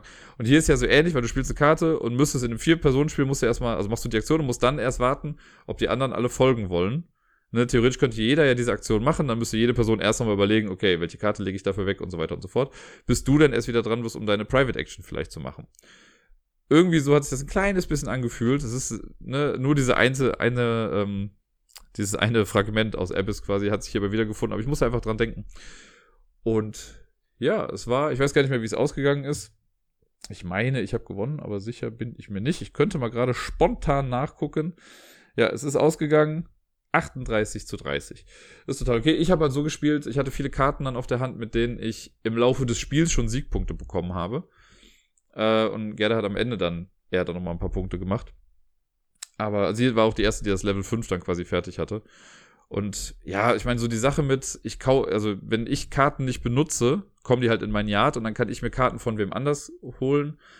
Das soll einen, glaube ich, eher dazu anspornen, dass man alle Karten auch irgendwie mal benutzt, ne? dass man so eine Engine sich halt aufbaut, dass man nicht so viele Karten im Yard hat. Weil wenn ich Karten im Yard habe, kann es halt sein, dass ich sie verliere. Aber ich habe auch oft schon so gehabt, dass dann halt Gerda irgendwie Karten im Yard hatte, die mir halt auch nicht gefallen haben. Die wollte ich halt gar nicht haben, deswegen habe ich dann einfach immer neue geholt. Die Auslage ist manchmal was klein. Ne? Also du hast halt angenommen, Gerda hat eine oder vielleicht auch keine Karte im Yard, dann hast du die drei Karten, die ausliegen. Wenn dir aber keine von den Karten zusagt, dann bleibt dir halt nichts anderes übrig, außer eine äh, Random-Karte irgendwie zu ziehen, die man auch nicht unbedingt braucht. Es gibt auch Karten, die lassen einen Karten wieder loswerden. Äh, ach so, genau, ich habe noch gar nicht erzählt. Es gibt ja noch den Lookout. Das hatte ich ja einmal äh, am Anfang nur gesagt auf dem Playerboard. Es gibt Aktionen, die lassen einen Karten da drunter schieben und dann sieht man halt nur noch die Symbole von den Suits und die hat man dann immer. Das heißt, wenn ich eine Aktion habe, die sagt, okay, für ein Skateboard bekommst du einen Siegpunkt und das kannst du aber halt boosten, dann habe ich halt schon die ganzen Skateboards, die im Lookout sind, habe ich dann schon. Das heißt, wenn ich da fünf Skateboards habe, würde ich dafür dann auf einmal sechs Siegpunkte bekommen, wenn ich die eine Karte dann spiele. Das ist ganz cool, dafür braucht man aber auch erstmal die passende Aktion, um halt eben was zu bekommen. Ansonsten gibt es relativ verschiedene, viele verschiedene Symbole für Aktionen. Die muss man erstmal drauf haben. Es gibt so ein Übersichtsblatt, was genauso groß ist wie das ganze Playerboard. Das kann man aber handy dandy einfach neben sich legen und dann äh, sieht man im Prinzip nach einer kurzen Zeit auch schon, was welche Aktion macht. Es ist eine neue Ikonografie, aber man hat sie schnell drauf. Es ist nicht so, als hat man das Gefühl, das müsste man eine komplett neue Sprache lernen. Mir macht Spaß. Ich find's gut. Ich werde es auf jeden Fall nochmal weiterspielen. Äh, wie gesagt, für mich ist es nicht so das Deckbuilding-Spiel per se, sondern Engine-Building-Game. Aber es hat mir Spaß gemacht. Ich bin mal gespannt, wie es ist, wenn man es mit mehr Leuten spielt. Ich könnte mir vorstellen, dass es vielleicht ein kleines bisschen besser ist als Zwei-Personen-Spiel, wobei man halt mehr folgen kann, wenn man zu viert spielt. Sollte das irgendwann mal der Fall sein, dass ich zu viert spiele, dann gebe ich euch nochmal Bescheid ein äh, kleiner Einwand eines äh, halbwegs neuen Spiels. Das ist ein Spiel, das ich schon mal hier gespielt habe, und zwar als der Krimi-Master zu Besuch war. Da hat er das nämlich mitgebracht und ich fand das da so cool. Und jetzt hatte das das Brave New World auch endlich wieder da. Deswegen habe ich es mir selber auch geholt. Shop in Time. Das ist dieses äh, App-basierte Spiel, wo man einen Preis vorgegeben bekommt von der App, also eine Zahl, und man muss verschiedene Items aus diesem Laden zusammendraften, um genau auf diese Zielzahl dann zu kommen. Mehr ist es eigentlich im Prinzip nicht. Wir haben es zu zweit gespielt. Es war ein kleines bisschen lackluster, weil irgendwie die Spiele davor alle so cool waren. Und dann war Shop Time, das war so ein schnelles Spiel. Und da ist ja im Prinzip nur so ein Ratespiel, weil man ja eh nie genau weiß, was man jetzt gerade sich zusammenklamüsert. Dann hatte die App erstmal noch nicht richtig funktioniert, weil die mich, äh, man, der Witz ist ja, dass man mit der App, die legt man dann so auf die Box drauf und dann zieht man die Karten so durch wie an der Kasse und dann hört man halt das Registriergeräusch. Und die Kamera hat bei mir erst nicht funktioniert. Und ich dachte, ja, geil, vielleicht wird mein Handy nicht unterstützt oder so. Aber ich wurde bei der App quasi gar nicht gefragt, ob ich die Kamera nutzen will. Ich musste das erst später selber händisch in den äh, Einstellungen noch, also die Berechtigung zuteilen, dass es dann ging. Äh, hab aber dann dadurch auch gesehen, dass, wenn man das ohne Kamera spielt, dann kann man auch einfach den Code eingeben. Dann funktioniert das auch. Dauert halt so ein kleines bisschen länger. Zu zweit ist es okay. Ich würde super gerne mal mit mehr Leuten spielen, weil ich glaube, dann ist es noch mal ein bisschen spannender. Weil bei uns war jetzt auch, wir haben äh, drei Runden gespielt. Erste Runde habe ich gewonnen, zweite Runde hat sie gewonnen. Und in der dritten Runde waren wir, glaube ich, beide genau gleich weit weg und haben deswegen beide einen Punkt oder so bekommen. Also am Ende hatten wir einen Gleichstand, was ein bisschen weird war. Und dann hatten wir beide gewonnen. Das war sehr gut. Dann haben wir jetzt halt mal zehn Minuten lang was gespielt, was irgendwie hätten wir uns auch sparen können. Ich mag es aber trotzdem. Äh, es ist auf jeden Fall ein super Spiel, das irgendwann mal seinen Weg zu Lampalooza finden wird. Das kann ich schon mal sagen. Äh, für jetzt äh, war es das aber erstmal. Jetzt habe ich gerade nicht mehr so viel dazu zu erzählen. Ja immer wieder ein bisschen aufregend, wenn man Leute kennenlernt und dann zum ersten Mal was mit diesen Personen spielt, weil man ja nie weiß genau, wie die darauf reagieren. Und äh, so ist es geschehen mit äh, Lola. Mit Lola habe ich auch letztens äh, am Wochenende ein Spiel gespielt und zwar Unlock haben wir gemacht. Äh, sie kannte schon Escape Rooms und so und hat auch schon mal einen Kosmos-Fall gemacht. Äh, und deswegen dachte ich mir, dass Unlock eine gute Idee ist. Und wir haben aus der Heroic-Serie den Sherlock-Fall gemacht, der Scharlachrote Faden oder so hieß das, glaube ich. Äh, und meine Fresse, das hat mir voll gut gefallen. Wir haben es, also mit der Ingame-Uhr sind wir knapp drüber gewesen, weil wir uns zweimal irgendwie äh, verklickt haben, beziehungsweise halt Strafen bekommen haben. Äh, insgesamt Zeit gebraucht haben wir 58, 59, also knapp noch unter einer Stunde, aber halt durch die Strafen wurde es ein bisschen länger. Äh, unsere eigene Schuld. Wir haben einfach nicht genau hingeguckt. Aber das hat mir so gut gefallen. Das ist ja das, was ich an der Unlock-Serie liebe. Für die, die nicht wissen, was Unlock ist, das sind Escape Rooms in a Box. Man hat einen Kartenstapel mit, keine Ahnung, 60 Karten oder so. Äh, man braucht eine App dazu. In der App sagt man erstmal, welchen Fall man löst. Und dann deckt man halt so Karten auf immer wenn man Zahlen auf den Karten sieht, die halt irgendwie mal versteckt sind oder so, dann darf man sich die Karte mit der Zahl dann raussuchen und auch aufdecken. Und manchmal muss man Karten miteinander verbinden. Es gibt blaue Karten und rote Karten. Die haben so Puzzleteile drauf, die kann man dann zusammenstecken. Wenn sie passen, yay, kriegt man eine neue Karte. Also man rechnet die dann zusammen. Wenn ich jetzt die blaue Karte mit der 12 und die rote Karte mit der 9 habe, ich möchte die kombinieren, dann gucke ich, ob es eine Karte 21 gibt. Und wenn es die gibt, juhu, dann bekomme ich äh, Karte 21. Und dann wird einem meistens gesagt, okay, leg die alten Karten jetzt weg, die brauchst du nicht mehr. Dann gibt es noch so Maschinen, die gibt man quasi in der App dann auch mit ein und dann kriegt man so ein paar neue Möglichkeiten, was man noch machen kann. Und es gibt äh, Schlösser oder Codes, die man dann irgendwie eingeben muss. Das sind gelbe Karten. Und bei Unlock ist es so, ich habe jetzt, ist glaube ich der fünfte Fall, genau, der fünfte Fall äh, davon, den ich gespielt habe. Ich habe die Basisboxen, die allererste habe ich gemacht, die fand ich ja schon ganz cool. Da waren die Fälle schon alle recht unterschiedlich. Dann habe ich ja einmal hier den Alice im Wunderland-Fall gemacht, den ich ja richtig cool fand, weil die App da richtig gut benutzt wurde auch. Und jetzt der Sherlock-Fall. Nach etwas Überlegen muss ich sagen, das ist, glaube ich, der beste Fall bisher, den ich von Unlock gespielt habe. Kann aber auch daran liegen, dass das halt einfach wirklich ein Kriminalfall ist und man schon auch noch so ein bisschen, also nicht nur stupide Sachen kombinieren muss, sondern man muss auch wirklich ein bisschen Denkarbeit leisten und gucken, okay, wer ist jetzt der Mörder, wer war dies, wer war jenes. Ähm, man wird schon so ein bisschen geleitet natürlich durch die ganze Geschichte und durch das alles, aber das ist trotzdem cool gemacht. Also man muss Leute befragen, man muss irgendwie Pläne nachvollziehen, wer wann, wo, wie lang gelaufen ist. Das führt im Endeffekt alles wieder darauf hinaus, dass man äh, Codes eingeben muss und so, dass man Zahlen bekommt, aber auf eine coole Art und Weise. Es hat mir wirklich, wirklich Spaß gemacht. Ähm, das letzte Mal mit der Unlock-Reihe ist ja auch schon wieder ein bisschen her. Ich habe jetzt noch einen Fall in der Box, da habe ich noch dieses Insert Coin. Das würde ich auch nochmal dann irgendwann spielen. Und dann habe ich mir jetzt gedacht, ich muss die anderen Boxen mal aufholen. Also da gibt es jetzt mittlerweile so viele von. Das hat echt Spaß gemacht. Ich finde, die App-Integration ist halt auch einfach echt klasse bei Unlock. Ähm, die Tatsache, dass man nichts kaputt macht, sondern dass alles äh, resettet werden kann, ist auch super. Und ja, da, also man kann ja so viel machen. Ich glaube, dieses Jahr kommt ja sogar die Unlock Star Wars-Reihe raus, wo dann drei Star Wars-Fälle äh, mit Unlock gemacht werden. Wenn man jetzt Star Wars mag, ist das natürlich total super. Ich bin ja gar nicht, also ich mag Star Wars, ist okay, ich habe es geguckt und ich bin jetzt nicht so ein Hater, der sagt, oh, das war alles so scheiße und meine Kindheit ist kaputt durch die letzten Teile. Ähm, bin auch kein, also wie gesagt, kein Hardcore-Fan, aber ich werde mir die Unlock-Teile wahrscheinlich mal angucken, einfach um zu gucken, wie sie es so umgesetzt haben. Weil wenn das gut funktioniert, dann können die das ja auf so viele andere Franchises noch irgendwie ausweiten. Dann kommt bestimmt vielleicht irgendwann Harry Potter und keine Ahnung was. Da gibt es einfach eine ganze Menge Sachen, die möglich sind. Und damit kommen wir zum letzten Spiel der letzten Woche, das hier auf dem Tisch lag. Und das ist Horrified. Ebenfalls ein neues Spiel. Für mich. Horrified gibt es an sich, glaube ich, schon seit letztem Jahr, zumindest im Englischen. Ich habe jetzt auch die englische Version hier. Ich weiß gar nicht, ob das auch im Deutschen irgendwie rauskommt. Habe ich zumindest noch nicht so wahrgenommen. Ist aber auch egal, ich bin ja der englischen Sprache mächtig und wir haben es gestern gespielt. Horrified ist ein kooperatives Spiel für ein bis fünf Spieler.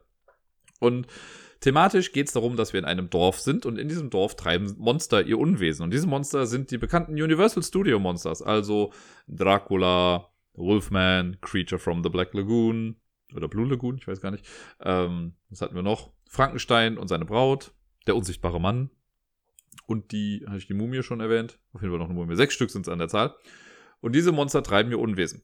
Der Schwierigkeitsgrad, also man ist es nicht so, dass man in einem Spiel gegen ein Monster kämpft, sondern es sind immer mehrere Monster unterwegs. Und man kann die Schwierigkeit damit justieren, indem man sagt, wie viele Monster daran teilnehmen. Wenn man einfach spielt, sagt man zwei Monster. Mittel sind drei Monster, schwierig sind vier Monster. Es wird empfohlen, wenn man das erste Mal spielt, dass man mit Dracula und der Creature from the Black Lagoon spielt, also das Ding aus dem Sumpf. Äh, das haben wir gestern noch gemacht. Und das hat ganz gut funktioniert. Es war relativ simpel. Wir haben nicht so große Probleme, das Ganze zu gewinnen. Deswegen muss die Schwierigkeit schnellstmöglich angezogen werden. Aber es ist ein cooles Spiel. Es hat mir sehr gut gefallen. Äh, der Spielplan zeigt halt, wie gesagt, dieses Dorf. Da sind verschiedene Orte drauf. Museum, Labor, Turm, Lagune, Höhle, Crypt und keine Ahnung, was nicht äh, alles. Also die Gruft. Und die ähm, Monster, wenn man ausgesucht hat, welche das sind, die haben alle noch so eine große Player-Mat, also ein großes Board. Das wird daneben gelegt. Jeder hat eine Miniatur, jedes Monster. Und die haben alle so einen Startort. Da werden die dann draufgestellt. Manche Monster kriegen auch so ein extra Overlay für bestimmte Orte. Bei der Creature from the Black Lagoon ist es zum Beispiel so, dass in dem Camp, das ist normalerweise ein ganz normaler Ort, da kommt so ein Overlay drauf, also einfach so ein Pub-Token, das genau da drauf passt. Und es gibt dem Ort dann eine neue Aktion, die es sonst nicht hätte. Ähm, für manche Monster muss man vielleicht hier und da auch noch ein bisschen mehr Setup betreiben. Das steht dann immer noch hinten drauf auf diesen Monster-Mats. Dann kriegt jeder Spieler einen Charakter zugewiesen. Es gibt, glaube ich, wenn mich nicht alles täuscht, sechs verschiedene Charakter. Die werden gemischt und jeder bekommt dann einen. Man kann theoretisch auch drüber reden, wer welchen spielen möchte. Ähm, und das ist so, also im Prinzip ist das Spiel so ein bisschen wie Pandemie, kann man nicht anders sagen. Äh, insofern, dass jeder Spieler eine Special Ability hat. Wenn man am Zug ist, macht man seine Aktion, meistens vier. Und dann macht man quasi die böse Phase und dann ist wieder der nächste Held dran. Die Fähigkeiten der Helden stehen dann auch drauf. Manchmal ist es eine Special Action, die man machen kann. Ich hatte zum Beispiel gestern den Professor und der Professor kann andere Helden oder Dorfbewohner einfach bewegen. Ähm, und Gedda war die, ich glaube, Wissenschaftlerin war es. Und die hatte eine Fähigkeit, die immer aktiv war. Und das war halt so, alle, ähm, alle Items, die sie hat, hatten immer eine Stärke von plus eins. Genau, äh, Items. Es gibt einen Beutel, in dem sind ganz viele Items. Das sind so kleine Token die kommen alle in den Bügel am Anfang und dann werden die durchgemischt und zwölf werden am Anfang platziert. Auf jedem Item steht drauf, auf welchen Ort das dann nachher kommt. Wenn das Spiel nun losgeht, habe ich, also wenn ich dran bin, habe ich die Hero Phase erstmal, also die Heldenphase, in der ich meine Aktion machen kann. Ich hatte vier Aktionen. Aktionen sind, ich gehe auf ein benachbartes Feld. Ne, das Feld, äh, das Dorf ist quasi an sich dunkel, aber die ganzen Orte sind beleuchtet und wenn ich äh, zum Beispiel im Museum stehe, dann gibt es eine beleuchtete Straße, die zum zur Brücke führt, dann kann ich halt für eine Aktion, kann ich auf ein benachbartes Feld gehen. Sehr simpel. Ich kann, wenn ich mich bewege und ich habe einen Dorfbewohner mit mir auf dem Feld stehen, kann ich so viele Dorfbewohner, wie ich möchte, kann ich mitnehmen, während ich mich bewege. Die folgen mir dann quasi. Wenn ich auf einem Feld stehe, kann ich aber auch Dorfbewohner äh, anders bewegen. Ich kann sagen, für eine Aktion bewege ich einen Dorfbewohner, der auf meinem Feld steht, ein Feld weiter, ohne dass ich mitgehe, ne, dass er auf ein angrenzendes Feld geht. Oder ich kann einen Bewohner, der auf einem angrenzenden Feld steht, zu mir rufen, dass er dann zu mir kommt. Das ist auch eine Aktion. Dann kann ich, äh, es gibt zwei Aktionen auf dem Monster-Mat-Ding, die man machen kann. Das ist einmal Advanced, das heißt, man muss immer zuerst eine Aufgabe machen für jedes Monster, bevor man es besiegen kann. Zum Beispiel bei Dracula ist es so, man muss erstmal vier Särge zerschmettern von ihm, die auf der Map verteilt sind, bevor man ihn besiegen kann. Und bei der Creature ist es so, man muss erst rausfinden oder muss erst zur geheimen Höhle hinkommen, bevor man das Monster dann vertreiben kann. Äh, und dieses, äh, hier in dem Fall ist es dann das Särge zerschmettern oder das ähm, Schiff nach vorne führen, also die, die Höhle finden. Das ist jeweils dann nochmal eine separate Aktion. Advance heißt das dann. Und Defeat wäre auch nochmal eine Aktion. Und es gibt noch äh, Items aufheben. Wenn ich auf einem Feld bin, auf dem so Item-Dinger liegen, Gegenstände, dann kann ich einfach mit einer Aktion alle aufheben und die lege ich dann einfach vor mich hin. Und wenn Spieler auf einem Feld sind, können die beliebig viele Aktionen auch tauschen. Ich glaube, das ist noch nicht mal eine Aktion. Bin mir gar nicht sicher, das haben wir zumindest nicht gemacht gestern. Das ist auf jeden Fall die Basissachen, die man hat. Jeder Spieler hat ja dann, wie gesagt, noch so ein paar Sonderfähigkeiten. Also eine Sonderfähigkeit, die er machen kann, entweder als Special Action oder etwas, das immer an ist. Es gibt zum Beispiel den Archaeologist, der kann Items von benachbarten Feldern aufsammeln. Ist dann immer noch eine Aktion, ne, aber macht es dann halt etwas besonders. Oder ich konnte eben Leute generell über die Map bewegen. Ähm, jeder Spieler hat auch einen bestimmten Startort. Ne? Ich habe zum Beispiel in der, ich musste in der Universität, glaube ich, anfangen oder im Institut. Und Gerda war die Wissenschaftlerin, die hat, glaube ich, im Labor angefangen. Und so geht man dann rum und macht seine Aktion.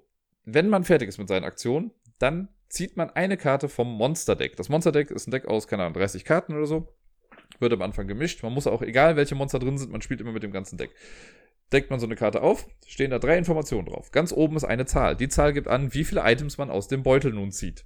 Das kann 0, 2 oder 3, glaube ich, sein. Ich habe, glaube ich, noch nichts mit 1 gesehen. Dann ist da drunter, der Großteil der Karte ist quasi ein Event. Und Event, das finde ich ganz cool gemacht, gibt's, äh, ich sage jetzt mal in zwei verschiedenen Formen. Es gibt Villager-Events, also wenn die grau sind, dann heißt es einfach nur, okay, stelle den und den Villager, Dorfbewohner, äh, auf die Karte an einen bestimmten Ort. Kann sein, dass ich halt, die Holde Maid kommt jetzt in den Turm äh, und jede, jeder Villager hat auf sich drauf quasi oben noch einen anderen Ort stehen. Und das ist der Ort, zu dem sie gebracht werden müssen, um in Sicherheit zu sein. Ne, die Dorfbewohner tauchen quasi überall auf und verraten in Panik. Und dann muss man die halt irgendwo hinbringen. Ähm, das gibt es. Und die anderen Events sind Monster-Events. Die haben dann auch so ein bisschen die Farbe des jeweiligen Monsters. Also Dracula ist zum Beispiel rot, die Creature war jetzt so lila. Und wenn dieses Monster im Spiel ist, dann macht man den Event. Wenn ich jetzt aber ein Event ziehe vom Wolfman und der Wolfman ist gar nicht drin, ist der Event quasi gerade mal egal. Das heißt, es passiert nicht immer was, ähm, sondern wirklich nur für die Monster, die auch im Spiel sind. Heißt aber auch, wenn ich mit mehr Monstern spiele, passiert mehr. Wenn ich das gemacht habe, dann kommt noch unten der Teil und der bewegt die Monster. Und da ist dann immer so eine Reihenfolge von äh, Icons und man geht jedes Icon nacheinander ab und macht dann die Aktionen, die rechts stehen. Meistens geht man irgendwie ein oder zwei Felder und greift dann an, wenn man angreifen kann. Die Monster bewegen sich immer auf Menschen zu, entweder auf Heroes, also auf uns als Spieler, oder auf die Villager. Wenn es die Wahl hat zwischen Hero oder Villager, geht es immer zum Hero. Und wenn ein Monster schon auf einem Feld steht, auf dem ein Mensch ist, dann bewegt es sich gar nicht. Und dann wird es, es gibt drei Angriffswürfel, höchstens drei kann also ein Monster auch haben. Da steht auf der Karte aber drauf, mit wie viel das angreift. Man würfelt und es können drei verschiedene Sachen per Würfelwurf eintreffen. Entweder nichts, dann passiert nichts. Es gibt einen Hit, äh, also ein, ein Treffersymbol. Oder es gibt ein Special Action Symbol. Wenn man das Special Action Symbol würfelt, dann guckt man auf der Hero, äh, auf der, auf der Monster Mat, was dieses Monster für eine Special Action hat und das führt man dann aus. Bei dem äh, hier bei der Creature aus der Lagoon, da ist es zum Beispiel so, dass das Boot ein paar Schritte wieder zurückgeht. Und bei Dracula ist es so, dass ein Charakter dann zu Dracula geholt wird, glaube ich. Und dann gibt's noch, äh, achso genau, den Hit habe ich ja gesagt, wenn man getroffen wird als Spieler, dann kann man äh, den Schaden quasi abwehren, indem man für jeden Treffer, den man kassiert hat, ein Item einfach abgibt. Das sind so quasi auch die Schadenspunkte. Je mehr Items man hat, umso sicherer ist man. Kann ich das nicht, dann bin ich defeated und lande im Krankenhaus. Also dann bin ich erst eine Runde bin ich dann quasi weg. Und wenn ich wieder anfange, starte ich im Krankenhaus und kann meinen Zug aber ganz normal machen. Das heißt, man stirbt nicht wirklich. Es sind ja auch nur die Universal Studio Monsters. Äh, zudem, sollte man sterben, geht der Terror-Marker 1 nach oben. Der startet auf der 0 und wenn er bei 8, glaube ich, ist oder so, dann ist das Spiel verloren. Ähm, genau, das ist das. Die Villager, also die Dorfbewohner, wenn die von einem Monster angegriffen werden, die sind mit einem Hit instant tot, weil die haben keine Items. Die können sich nicht verteidigen, die sterben dann auch. Und wenn die kaputt gehen, dann geht auch der Terrormarker eins nach oben. Das heißt, das sollte man immer so ein bisschen verhindern. Und so geht es eigentlich die ganze Zeit umher. Es gibt noch so eine Sache, das ist der Frenzy-Marker, das ist eine kleine Flamme, die startet immer auf einem bestimmten Monster, das mit der niedrigsten Frenzy-Order. Und es gibt Events, die einem sagen, bewege den Frenzy-Marker eins nach vorne und dann geht das auf das nächste Monster. Und das hat was mit der Zugreihenfolge zu tun, weil es gibt dann immer ein Monster, das im Frenzy-Mode ist und das kann sich dann auch mal zweimal bewegen äh, oder greift dann häufiger an und so. Das ist ein, ein kleiner Effekt irgendwie, damit es nicht immer genau gleich ist, sondern sich auch mal andere Monster irgendwie bewegen. Äh, ganz nett gemacht auf jeden Fall. Und das spielt man dann immer so weiter. Also es gibt über die Hero Phase und über die Monster Phase. Und das macht man so lange, bis entweder alle Monster besiegt wurden, dann hat man gewonnen, oder man verliert, wenn der Terror-Marker auf dem höchsten Level ist, also auf dem Totenkopf. Ich glaube, es war Stufe 8. Dann ist auch vorbei. Oder man verliert, wenn man eine Karte vom Monster-Deck ziehen muss und keine Karte mehr da ist. Dann hat man nämlich zu lange gebraucht und die äh, Dorfbewohner sind alle tot oder sind schon weg oder was auch immer. Dann ist das Ganze vorbei.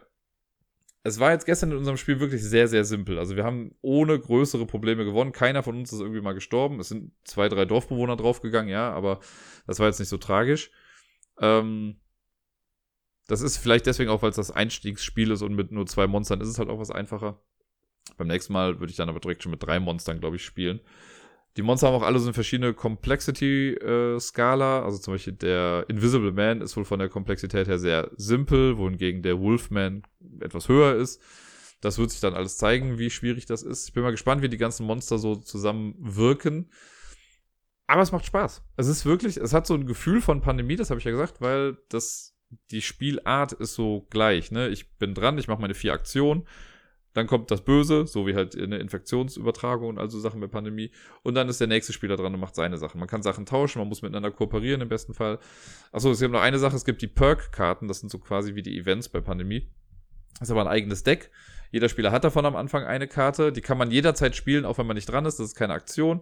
Die geben dann nochmal irgendwie einen positiven Effekt. Und jedes Mal, wenn man einen Dorfbewohner zu seiner Safe Location bringt, bringt, bringt dann ähm, kriegt man eine neue Perk-Karte. Und die kann man halt jederzeit ausspielen, die helfen einem dann auch nochmal. Ansonsten überlege ich gerade, ob ich noch irgendwas großartig vergessen habe. Die Items haben verschiedene Werte drauf. Ne? Ich glaube von 2 bis 5. Vielleicht sogar mal 6. Bin mir nicht sicher. Und zum Beispiel bei Dracula war es so, wenn man die Särge zerschmettern will, dann muss man rote Items abgeben mit einem Gesamtwert von 6. Und später, um ihn zu besiegen, brauchte man gelbe Items mit einem Gesamtwert von 6. Und bei der Creature, da hat man die Items aber auf eine andere Art und Weise benutzt. Da hat man immer Farben discardet, um das Boot auf bestimmte Kreuze zu bewegen. Und am Ende brauchte man ein Item jeder Farbe und musste bei der Creature sein, um das Monster dann wegzubewegen. Und ja, die Items, ich glaube, die sind so ein bisschen auch Dreh- und Angelpunkt der ganzen Geschichte. Da wird halt viel mit gemacht. Äh, man braucht oft die Wertigkeiten der Items, mal braucht man die verschiedenen Farben der Items. Was genau da drauf steht, ist, glaube ich, fast egal. Ne, weil die haben dann, es gibt dann die, also die gelben Items, das sind die Spiritual Sachen, Knoblauch, Kruzifix, keine Ahnung was. Die roten Sachen sind die Physical Items, keine Ahnung, Armbrust und Schläger und keine Ahnung was. Und blau sind die Scientific Items, also ein Erlenmeyer-Kolben und ein Drachen und keine, also hier so ein äh, Flugdrache, nicht richtiger Drache. Ist aber eigentlich egal, was da drauf steht, weil eigentlich ist nur die Zahl wichtig. War zumindest bisher so. Ich kann mir nicht vorstellen, dass das noch irgendwie anders passiert, aber man hat ja schon Pferde kotzen sehen. Ähm, ich werde euch auf jeden Fall berichten, wie es ist, wenn man das mal mit mehr Monstern spielt. Es gibt auch einen Solo-Modus, der ist relativ simpel. Da startet man einfach nur schon mit Terror Level 3 äh, und kann sich dann aussuchen, wie viel man spielt. Das werde ich auch mal ausprobieren, um zu gucken, wie das so ist. Weil ich glaube, das kann man ganz gut einfach so runterspielen. Äh, auf der Verpackung steht, ich habe es ja heute bei vielen Spielen schon gesagt, da steht drauf, dass man ungefähr eine Stunde lang spielt. Wir haben gestern 25 Minuten gespielt. Vielleicht liegt es daran, dass es der einfache Modus war. Zu zweit. Mit erfahrenen Spielern geht es aber, glaube ich, auch einfach sehr, sehr schnell. Aber das ist auf jeden Fall ein sehr, sehr cooles Spiel. Ja, es hat irgendwie Monster drauf, aber das sollte niemanden abschrecken, weil das sind halt ne, diese Universal Studio Monsters. Die tun jetzt keinem großartig weh. Und es ist einfach nett anzusehen. Ich finde es cool, dass die Miniaturen der Monster Miniaturen sind und die Spieler haben nur so kleine Pappaufsteller. Das hebt die Monster nochmal so ein bisschen in den Vordergrund, weil es geht ja um Horrified, um die Monster, die da so rumlaufen. Wir sind ja nur die Protagonisten der Geschichte, die versuchen, den Monster zu bekämpfen. Aber es ist ganz klar, wer hier in den Vordergrund gedrückt wird. Das Gesamtpaket finde ich ganz gut. Was mir aufgefallen ist, ich weiß gar nicht, ob Ravensburger das mittlerweile bei all seinen Spielen macht oder ob das nur das äh, amerikanische Ravensburger ist oder wie auch immer. Aber bei Villainous war das auch schon so, dass die keine Plastikverpackung mehr drumherum hatten, sondern nur so kleine Plastikkleber, die die ähm, Box quasi zusammengehalten hat. Wisst ihr, was ich meine? Diese kleinen runden Dinger, die so an den Kanten dann sind. Das war bei Villainous schon so, bei Horrified war das jetzt auch schon so. Ein Trend, den ich sehr, sehr gut finde, weil das ist ein bisschen weniger Plastik dann. Natürlich war innen drin dann doch wieder so ein bisschen was, äh, wobei, war da was in Plastik verpackt? Ich muss gerade überlegen. Es gab einen Stanzbogen oder drei. Sehr gute Qualität übrigens. Also richtig schön dicke Pappe ist das.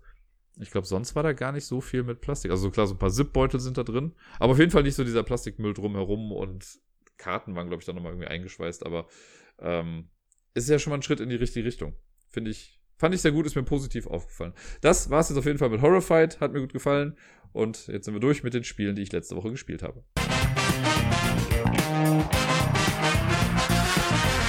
Herzlich willkommen zur Top 10 Liste des heutigen Tages.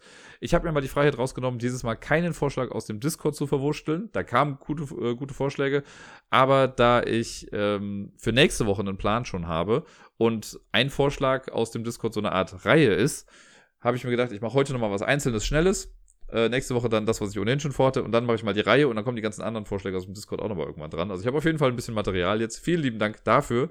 Nochmal der Hinweis, wenn ihr möchtet, dass eure Ideen äh, hier irgendwie drin vorkommen, dann kommt einfach auf den Discord und schreibt es rein in den Top 10 Vorschläge-Channel. Da äh, reagiere ich dann noch drauf oder benutze das dann noch direkt. Was ich aber heute mache, die Folge heißt ja gute Verlierer. Und ich habe mal so ein bisschen geguckt, es wird ja oft immer gemeckert, wenn das Spiel des Jahres verkündet wird, so wegen, das hätte nicht Spiel des Jahres werden sollen, da gab es doch viel bessere Spiele. Ich nehme mich da nicht großartig aus, weil ich das ja auch oft denke oder dann sage, ach krass, jetzt hat das gewonnen. Azul war damals halt echt ein gutes Beispiel dafür, ne? für mich jetzt. Ähm, jetzt habe ich mal geguckt, okay, so in den letzten Jahren, welche Spiele sind denn nicht Spiel des Jahres geworden, die es aber verdient hätten? Da jetzt natürlich jedes Jahr arsch viele Spiele rauskommen, wäre das eine sehr große Aufgabe gewesen, das jetzt nochmal alles genau aufzuarbeiten. Deswegen habe ich jetzt für diese Liste geguckt, welche Spiele standen auf der Nominierungsliste beziehungsweise auf der Empfehlungsliste und welches Spiel hätte es davon eher verdient, Spiel des Jahres zu werden, als das Spiel, das dann letztendlich Spiel des Jahres geworden ist. Es ist super subjektiv, ne, nach meinem Empfinden einfach nur. Es gibt auch Sachen, bei denen kann ich es verstehen. Also ich habe auch direkt ein Spiel dabei, das auf Platz 10, wo ich sage, ja, das, das Spiel des Jahres ist auch ein okayes Spiel des Jahres. Ne? Ist gut, dass es das geworden ist. Ich persönlich hätte einfach nur ein anderes Spiel genommen von der Liste. Ich hoffe, die Erklärung war einigermaßen okay. Deswegen fange ich jetzt einfach mal an. Platz Nummer 10 bringt uns zurück in das Jahre 2008. Dort ist Dominion Spiel des Jahres geworden. Jetzt werden ganz viele sagen, naja, Dominion ist ja auch total die gute Wahl gewesen. Ja, Dominion, deswegen sage ich auch, Dominion hat auf jeden Fall was bewirkt, ne, hat das Deckbuilding nochmal richtig gepusht und nach vorne gebracht. Danach ist ja echt viel damit passiert. Das hat auf jeden Fall seine Daseinsberechtigung. Es ist keine schlechte Wahl, keine falsche Wahl gewesen. Ich persönlich, und wer mich kennt, den wird das nicht verwundern, hätte einfach nur ein anderes Spiel viel lieber als Spiel des Jahres gehabt. Und zwar Pandemie. Pandemie kam 2008 auch raus und hat nicht gewonnen. Und ja, wer mich kennt, weiß, dass Pandemie einfach mein, mein Top-Spiel schlechthin ist. Ich habe auch viel Dominion gespielt, gerade auch in der Brettspielwelt damals, da haben wir das rauf und runter gespielt. Ähm, aber Pandemie habe ich einfach häufiger gespielt und das hat für mich den längeren Effekt gehabt, weil Dominion spiele ich jetzt gar nicht mehr. Es gibt mittlerweile viel, viel bessere Deckbuilding-Spiele, die den Grundsatz von Dominion genommen haben und besser weitergedacht haben. Pandemie ist für mich nach wie vor ein Spiel, was ich immer noch gerne spiele. Pandemie hat sich selbst neu immer wieder erfunden durch die ganzen anderen Spiele, die da rausgekommen sind. Dann noch Pandemic Legacy und so. Die ganze Reihe, für mich wäre das damals das bessere Spiel des Jahres gewesen. Auf Platz Nummer 9 äh, sind wir im Jahr 2017. Da ist King Domino Spiel des Jahres geworden. Und ich wusste schon, als die Nominierten klar waren, war mir klar, King Domino wird das Ganze gewinnen. Ich würde aber eigentlich ein anderes Spiel vorne sehen, und zwar Magic Maze. Magic Maze hätte ich viel, viel besser gefunden als Spiel des Jahres, weil King Domino ist im Endeffekt Domino.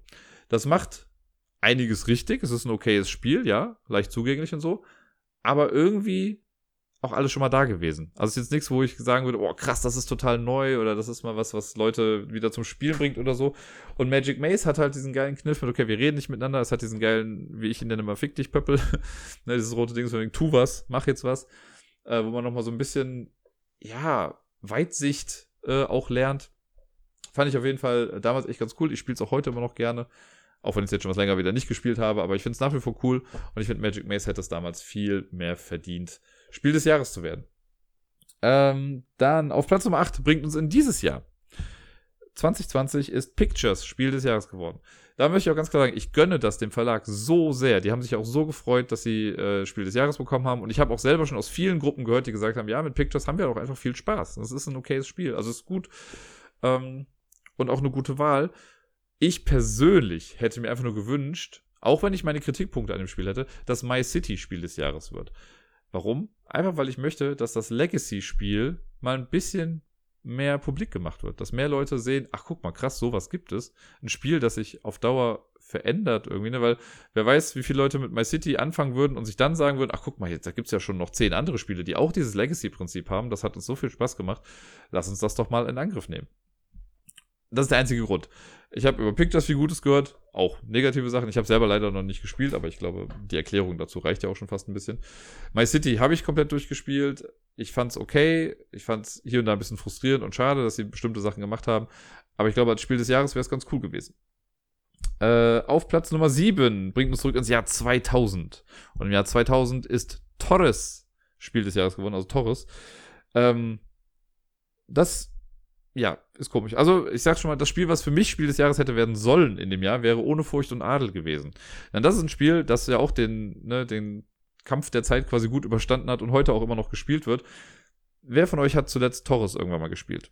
Ne, ich, selbst ich habe das erst viel, viel später irgendwann entdeckt ähm, und war voll überrascht, dass das. Also ich habe dann gesehen, ach krass, guck mal, Spiel des Jahres, hey, cool, lass das doch mal spielen. Und dann habe ich das gespielt und dachte, hä? Das sowas wird Spiel des Jahres? Das war irgendwie, ich weiß nicht, so verkopft. Das wäre vielleicht heutzutage, wäre wär das eher so ein Kennerspiel des Jahres.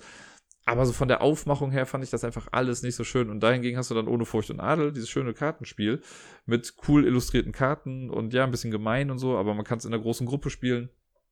Wäre einfach die bessere Wahl gewesen dafür, denke ich. Auf dem sechsten Platz sind wir im Jahr 2015.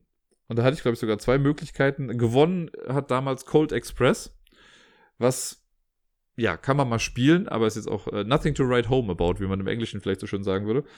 Und äh, passenderweise hat das Spiel, was ich dafür wählen würde, einen englischen Titel, und zwar The Game. The Game ist doch wirklich mal ein Spiel, was auch jetzt über die Jahre bewiesen hat, dass es heutzutage immer noch gespielt wird. Es ist so ein simples Spielkonzept irgendwie. Äh, und ja, durch so einen einfachen Kniff, ne, hier kooperatives Karten abspielen, ohne großartig drüber zu sprechen, das hätte es meiner Meinung nach schon verdient. Also ich fand es ganz, ganz nett. Und Cold Express, ja, ist halt, kann man mal machen, aber weiß ich nicht. Ich kenne halt auch wenige, die heutzutage noch großartig Cold Express spielen. Ich habe es letztens mal gesehen bei Twitter, da hat er das irgendwie da gepostet. Es sieht halt auch cool aus so vom Material. Aber wenn man das wegnimmt, ist es, glaube ich, nicht ganz so cool. Das wird ja gerade auch so ein bisschen gezeigt durch Cold Express äh, wie heißt denn das dann? Mini Cold Express, Fast Cold Express, die kleine Version, wo halt der Zug nicht mehr dabei ist, sondern nur noch Karten und so. Es ist halt das gleiche Spiel, aber irgendwie ist dann so ein bisschen der, der Glanz dann auch davon weg. Auf Platz Nummer 5 sind wir im Jahre 2008 und da hat Keltis gewonnen. Und Keltis ist okay, aber Keltis ist ja im Prinzip einfach nur Multiplayer Lost Cities gewesen. Da war halt wirklich wenig Innovation drin, wie ich fand. Und da hat es mich gewundert, dass so ein Spiel wie Stone Age nicht Spiel des Jahres geworden ist. Ich hätte da Stone Age gewinnen lassen. Aber Stone Age letztens ja nochmal so eine hier 10 Jahre Jubiläumsedition bekommen. Äh, und das finde ich viel besser geeignet als Familienspiel oder so als Spiel, um zu sagen, hier, guck mal, das gibt es. Ja, man muss ein bisschen mehr rechnen und so. Aber so im Vergleich, also Keltis ist einfach sehr runtergebrochen, sehr simpel. Aber Stone Age hat halt mal so ein bisschen was Neues mit reingebracht. Es gäbe noch, also ich musste mich da sogar zusammenreißen, weil, was heißt zusammenreißen? Aber äh, Galaxy Trucker kam, glaube ich, auch 2008 raus. Hätte meiner Meinung nach sowieso gewinnen sollen, weil es ein cooles Spiel ist, aber da bin ich ja schon so realistisch und sage mir, na gut, bei Galaxy Trucker geht schon eine ganze Menge mehr ab. Das ist ein bisschen schwierig für so ein Spiel des Jahres. War, glaube ich, mit auf der Empfehlungsliste. Aber Stone Age geht doch wohl voll klar. Stone Age habe ich auch schon mit jüngeren Menschen gespielt, die das gut hinbekommen haben. Also da fand ich es schade, dass dann sowas wie Keltis. Vielleicht war das eine Namenssache. Herr Knizier, Dr. Knizier, äh, hat das ja damit gewonnen. Aber es ist im Prinzip einfach äh, das, äh, ja, ein erneutes Lost Cities gewesen, nur für mehr Spieler. Äh, auf dem vierten Platz, das war auch gar nicht, das heißt nicht so einfach, sind wir im Jahr 2014. Camel Up hat da das Spiel des Jahres gewonnen. Und wer den Podcast jetzt schon länger hört, weiß, dass ich mit Camel Up ja auch eine ganze Menge Spaß auf der Arbeit hatte. Und gerade für Kinder war es auch super. Von daher, ja, ist okay. War eine okaye Wahl, kann ich total nachvollziehen und ich will auch gar nichts Schlechtes dagegen sagen. Aber in dem gleichen Jahr ist ein Spiel rausgekommen, was mich genauso mehr angesprochen hat zumindest. Also Camel Up war für mich so eins, okay, mit Kindern ist das super, das kann man denen schnell irgendwie beibringen und ja, es ist eine Menge Glück mit dabei und so. Aber ein Spiel, hat von Anfang an so hart überzeugt in dem Jahr. Das haben wir uns auch gekauft und das wird rauf und runter gespielt, also heute noch. Und es gab eine Neuauflage, es gibt jetzt eine neue Interpretation der ganzen Geschichte. Splendor kam auch in dem Jahr raus. Und das wäre doch wohl das optimalste Spiel des Jahres gewesen. Das ist so ein elegantes Spiel gewesen, so ein Instant Classic. Das hat mich echt, da habe ich mich echt gefragt, warum das nicht gewonnen hat. Naja. Äh, so, und jetzt sind wir in der Top 3. Und dafür müssen wir stellenweise auch mal ein bisschen weiter zurückspringen.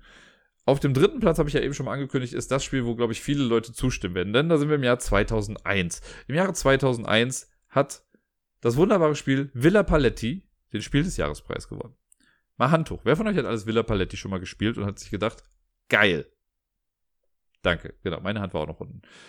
Ähm, das habe ich absolut nicht verstanden, wie so ein Spiel Spiel des Jahres werden konnte. Irgendwie war das, nee, keine Ahnung.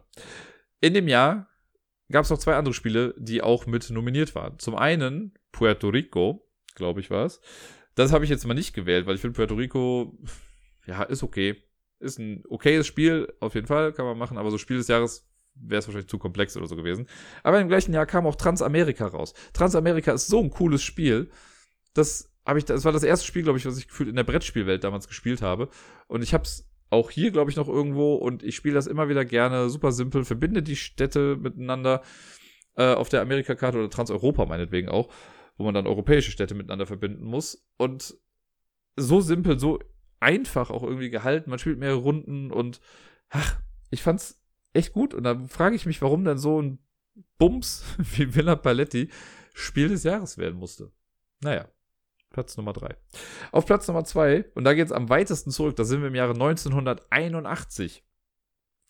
Äh, Im Jahre 1981 wurde, was war 81? Hab ich mich damit vertan? Ne, ich glaube 81 stimmt sogar. Äh, 1981 wurde Fokus Spiel des Jahres. Hand hoch. Wer von euch kennt Fokus überhaupt? Das ist, äh, ich glaube, so ein abstraktes Spiel. Und ich habe es auf jeden Fall, ich glaube, noch nie gespielt. Es hat mich aber auch noch nie so angesprochen. Ich habe es gesehen und dachte mir, nö, kein Bock. Im gleichen Jahr kam ein Spiel raus, das auch heute noch gespielt wird, das ich heute sogar im Podcast nochmal erwähnt habe, was so viel Spaß macht, aber irgendwie nicht gewonnen hat. Und dieses Spiel war sogar zweimal auf der Empfehlungsliste und hat beide Male nicht gewonnen. Es ist Can't Stop. Can't Stop kam 1981 auch raus, war 1982 nochmal auf der Empfehlungsliste und hat da auch nicht gewonnen. Und da muss so, ein, so was komisches wie Fokus dann irgendwie gewinnen. Ich meine, damals ja, andere Zeiten und hast du nicht gesehen. Aber Leute, Can't Stop ist doch wohl so ein geniales Spiel. Würfeln, schnell nach oben gehen und ein bisschen Push Your Luck und Glück und was weiß ich nicht was. Ja, nee, schade. Ich glaube, das war, vielleicht gab es damals wahrscheinlich auch noch keine deutsche Übersetzung davon oder so, ich weiß es nicht, aber sehr, sehr komische Entscheidung. Und jetzt auf Platz 1 gehen wir wieder ein bisschen nach vorne, da sind wir im Jahr 1997. Äh, gewonnen hat den Spiel des Jahrespreis Mississippi Queen, glaube ich war es. Oder nur Mississippi? Ich glaube, es war Mississippi Queen. Äh, ich weiß noch, das war zu einer Zeit, wo meine Schwester von unserem äh, Großonkel immer die Spiele des Jahres geschenkt bekommen hat. Da war ja dann davor, 95 war ja Siedler von Katan. Dann irgendwas kam danach, ich weiß gar nicht mehr, was es war. Aber dann kam Mississippi Queen und äh, ja. Ich hatte das. Oder wir hatten das. Wir haben es auch einmal gespielt. Ich glaube, dabei ist es auch geblieben. Einmal gespielt und das war's dann. Komische Geschichte. Im gleichen Jahr ist ein Kartenspiel rausgekommen, das sich auch heute noch einer dezenten Beliebtheit erfreut, das gefühlt 18 Milliarden entweder Erweiterungen oder Neuinterpretationen geschenkt bekommen hat. Der Autor dieses kleinen Spiels ist mittlerweile einer der gefragtesten Spielautoren ever überhaupt, bringt jedes Jahr gefühlt zehn Spiele raus da muss man jetzt fairerweise sagen, gut, acht davon sind aber auch quasi das gleiche Spiel, nur in neuem Gewand. Aber Bonanza kam 1997 raus. Bonanza ist doch so ein geiles Kartenspiel mit Tauschen. Also ne, Handel wird einfach nicht alt und die hier mit Kartenreihenfolge nicht verändern. War eine gute Anleitung mit dabei. Man konnte es alles gut verstehen. Bonanza wird heute noch gespielt. Und da muss, verliert es gegen Mississippi Queen. Ernsthaft? Wenn man heute mal jemanden fragt, was ist besser, Bonanza oder Mississippi Queen, dann werden die Leute beim Oder schon aufschreien und sagen, Bonanza. Egal was. Also, Uwe Rosenberg hat mit Bonanza einfach so ein geiles Kartenspiel geschaffen. Äh, und dass das damals nicht gegen Mississippi Queen gewonnen hat, ist einfach ein Skandal ohne gleich. Naja, das war mal eine kleine äh, Einführung oder ein kleiner Ausblick in die Welt der guten Verlierer. Mit Sicherheit sagt es, also wenn ich jetzt das Lieblingsspiel von jemandem total niedergemacht habe, so ist, wenn jetzt jemand sagt, ey, Villa Paletti, spiele ich jeden Abend mit meiner Hardcore Villa Paletti Runde. Wir spielen hier Clan Wars gegeneinander. Dann tut's mir leid. Aber dann schreibt mir mal, weil ich habe Fragen. Aber das war auf jeden Fall die Top 10 Liste. Vielen Dank dafür.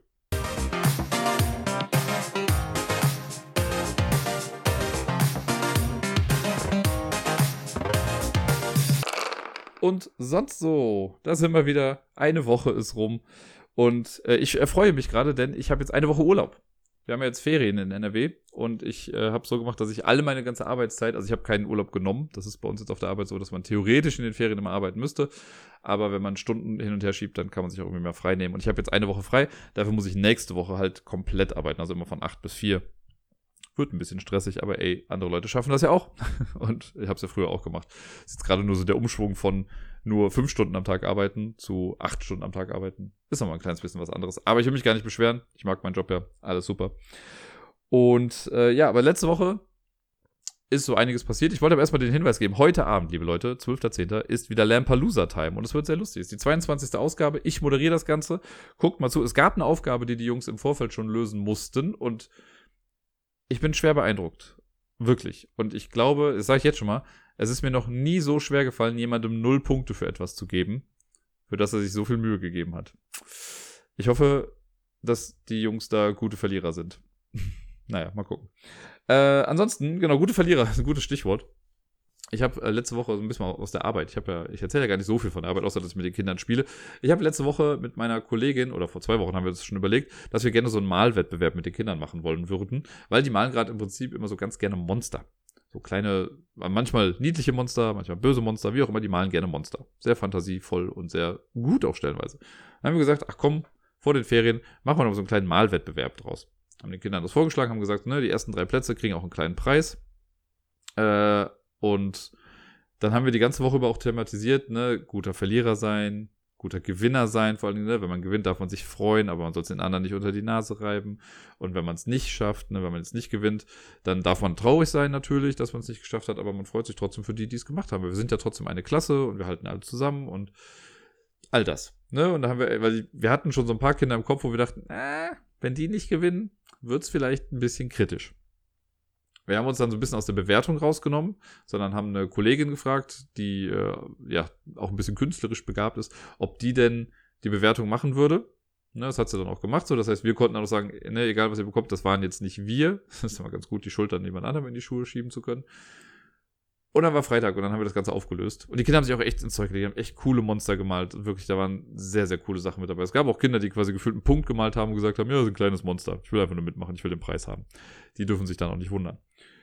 Ja, und dann waren wir in unserem, wir haben freitags immer so einen äh, Abschiedskreis quasi fürs Wochenende, wo die Kinder nochmal erzählen können, wie es die Woche über war, was gut war, was nicht so gut war. Da erzählen die manchmal echt auch interessante Sachen, die sie sonst vielleicht so nicht erzählen würden, aber das ist immer, also finde ich echt ganz gut. Dann stelle ich immer noch so ein paar Fragen, um zu gucken, ob die Kinder auch zugehört haben. Nur so, ja, welches Kind fährt jetzt am Wochenende in die Eifel? Und dann dürfen die mal drauf zeigen. Da freuen sie sich tierisch. Habe ich das schon mal erzählt? Ich bin mir nicht ganz sicher. Ist ja auch egal. Ähm, und dann haben wir den, äh, dann kam es zur Auflösung des Wettbewerbs. Dann kam die Kollegin rein, die die Bewertung gemacht hat. Und wir haben vorher nochmal gesagt, ne, denkt dran, wir applaudieren für jeden, der jetzt einen Preis bekommt. Und alle, die, die nicht in den Top 3 sind, die sind halt alle knapp auf dem vierten Platz gelandet. Ja, und dann haben wir auch nur die Top 3 natürlich dann noch vorgelesen haben auch applaudiert. Am Anfang sah alles total super aus und super harmonisch. Ich war echt froh. Ne? Alle haben applaudiert, die Kinder, die gewonnen haben, haben sich gefreut, aber dann auch jetzt nicht gesagt, haha, ich bin besser, weil das halt auch hin und wieder mal vorkommen könnte. Äh, aber super gut gewesen, alle haben sich gefreut, so und dann war es vorbei. Dann haben sowieso alle Kinder nochmal eine Kleinigkeit bekommen und dann war es vorbei. Und dann war auf einmal ein Junge todtraurig, betrübt bis zum geht nicht mehr und ist in die, äh, hat sich in eine Ecke gesetzt und hat nicht mehr aufgehört zu weinen. Ich habe am Anfang, hab ich, das, ich das gar nicht so mitbekommen, weil ich vorne noch bei ein paar Kiddies war, mit denen noch gesprochen habe, aber meine Kollegin stand dann schon bei ihm. Und als ich das dann gesehen habe, bin ich dann auch nochmal hingekommen. Habe ich da mal so neben ihn gesetzt, ne? Und ja, echt bitterlich am Weinen. Und ich habe noch nie in meinem Leben was gewonnen und ich habe mir so viel Mühe gegeben und puh, das hat echt lang gedauert, den wieder aufzubauen und ihm zu sagen oder ihm beizubringen, naja, ne, man gewinnt halt nicht immer was. Ja, aber ich gewinne ja nie was. Ich sage, ja, guck mal, du bist jetzt acht Jahre alt, ne? Es kommt ja noch ein bisschen, du hast ja noch viel vor dir. Ich weiß, wie lange das gedauert hat, bis ich mal irgendwann mal was gewonnen habe. Und mit der, aber ich habe mir doch so viel Mühe gegeben. Ich so, ja, das haben wir auch gesehen, du hast auch echt ein super Bild gemalt. Aber die anderen Kinder haben sich ja auch viel Mühe gegeben. Ne? Stell dir mal vor, äh, du kriegst das jetzt, weil du jetzt sagst, ja, aber ich habe mir jetzt viel Mühe gegeben, deswegen will ich gewinnen. Was ist denn da mit den anderen Kindern? Und bei so einem Wettbewerb, jetzt wie er bei uns jetzt gerade war, haben wir von Anfang an gesagt, so die ersten drei Plätze kriegen was und alle anderen sind halt knapp auf dem vierten Platz. Und puh, das war wirklich, also das hat den so mitgenommen. Und lust, also was heißt lustigerweise, aber von dem hatten wir es halt gar nicht erwartet. Ne? Wir haben einen anderen Jungen in der Gruppe, der halt echt ein bisschen, ich sag mal, näher am Wasser gebaut ist und der oft sehr schnell frustriert ist. Und bei dem, da hatte ich schon so immer so drauf geschielt, um so zu gucken, okay, was passiert da jetzt? Und der ist damit so locker umgegangen. Aber bei dem Jungen jetzt haben wir da echt einen Nerv getroffen anscheinend. Und nach einer Weile, ich glaube noch 20 Minuten mit ihm, ich saß da mit ihm quasi unten am Boden und habe dann mit ihm gequatscht und ihm Sachen erzählt. Ne? Und irgendwann hat er sich dann beruhigt, dann war auch wieder gut. Dann war es auch wirklich gut, dann haben wir nachher zusammen gespielt und er hat wieder gelacht und war auch alles in Ordnung. Ich habe ihm dann noch gefragt, ob ich sein Bild denn haben kann, weil ich finde das so cool. Äh, da hat er erst gemeint, es ist mir egal. Und dann äh, habe ich aber später nochmal gefragt, so, ist das dann wirklich okay, wenn ich das Bild jetzt mitnehme, weil ich möchte das haben? Und dann war er da so ein bisschen gegrinst und fand sich dann, glaube ich, doch ein bisschen cool. Leute aufbauen, kriege ich hin. Ja, das war auf jeden Fall der Malwettbewerb. Aber ich bin trotzdem, bis auf diese kleine Episode, bin ich äh, sehr stolz auf die ganzen Kiddies, dass sie das sowohl als Gewinner als auch als Verlierer so gut gemeistert haben. Ja. Äh, apropos Meistern. ähm, ich weiß nicht, ob ihr es mitbekommen habt, aber Köln ist ja mittlerweile wieder zu einem Risikogebiet geworden. Wir haben am Freitag kam irgendwann die Nachricht, oder auch eine Pressekonferenz, dass diese, was hier, Inzidenzzahl, bla, äh, bei 48,8 oder so liegt, oder 49,8 liegt. Also bei 50 gilt man ja, glaube ich, als Risikogebiet. Und deswegen sollten direkt übers Wochenende Maßnahmen greifen. Sowas wie, äh, also viele betiteln das plakativ als Alkoholverbot. Das ist ja falsch. Es gibt ein Alkoholverkaufsverbot an bestimmten Stellen, also in Kiosken und sowas, ähm, von 22 Uhr freitags bis 6 Uhr morgens montags. Ne, dass dann irgendwie am Wochenende jetzt da an öffentlichen Plätzen so kein Alkohol mehr verkauft werden soll. Ähm, in der Gastronomie ist das aber nicht so. Das heißt, man kann nach wie vor, könnte man in eine Bar gehen und da noch was trinken. Das heißt, die Leute regen sich da viel zu blöd vor. Und in den eigenen vier Wänden ist eh scheißegal, was du machst. Bei Privatfeiern wurde jetzt gesagt, ne, sollte darauf verzichtet werden, wenn aber nicht mehr als zehn Leute irgendwie. Und hatten wir jetzt noch irgendwas? Ach so, ja, in, äh, in, in gut besuchten Gegenden, also außerhalb, sowas wie große Plätze oder Einkaufsstraßen und so, muss jetzt halt auch öffentlich eine Maske getragen werden. Alles Sachen, die gar nicht so krass sind. Das hatten wir irgendwie schon mal. Und die haben wir gesagt, naja, wir wollen halt den Lockdown verhindern, deswegen, also versuchen wir jetzt so noch ein paar Maßnahmen zu machen, sodass das öffentliche Leben noch weitergehen kann. Äh, aber wir uns trotzdem noch mal ein bisschen mehr einschränken müssen. Ich finde das total in Ordnung. Ich habe daraus für mich aber auch zwei Konsequenzen direkt gezogen am Wochenende, von denen mir eine echt nicht leicht gefallen ist. Die, die mir leicht gefallen ist, ist, ich habe ja gesagt, ich arbeite ja momentan eigentlich mittwochs und äh, sonntags im Jamesons als Moderator.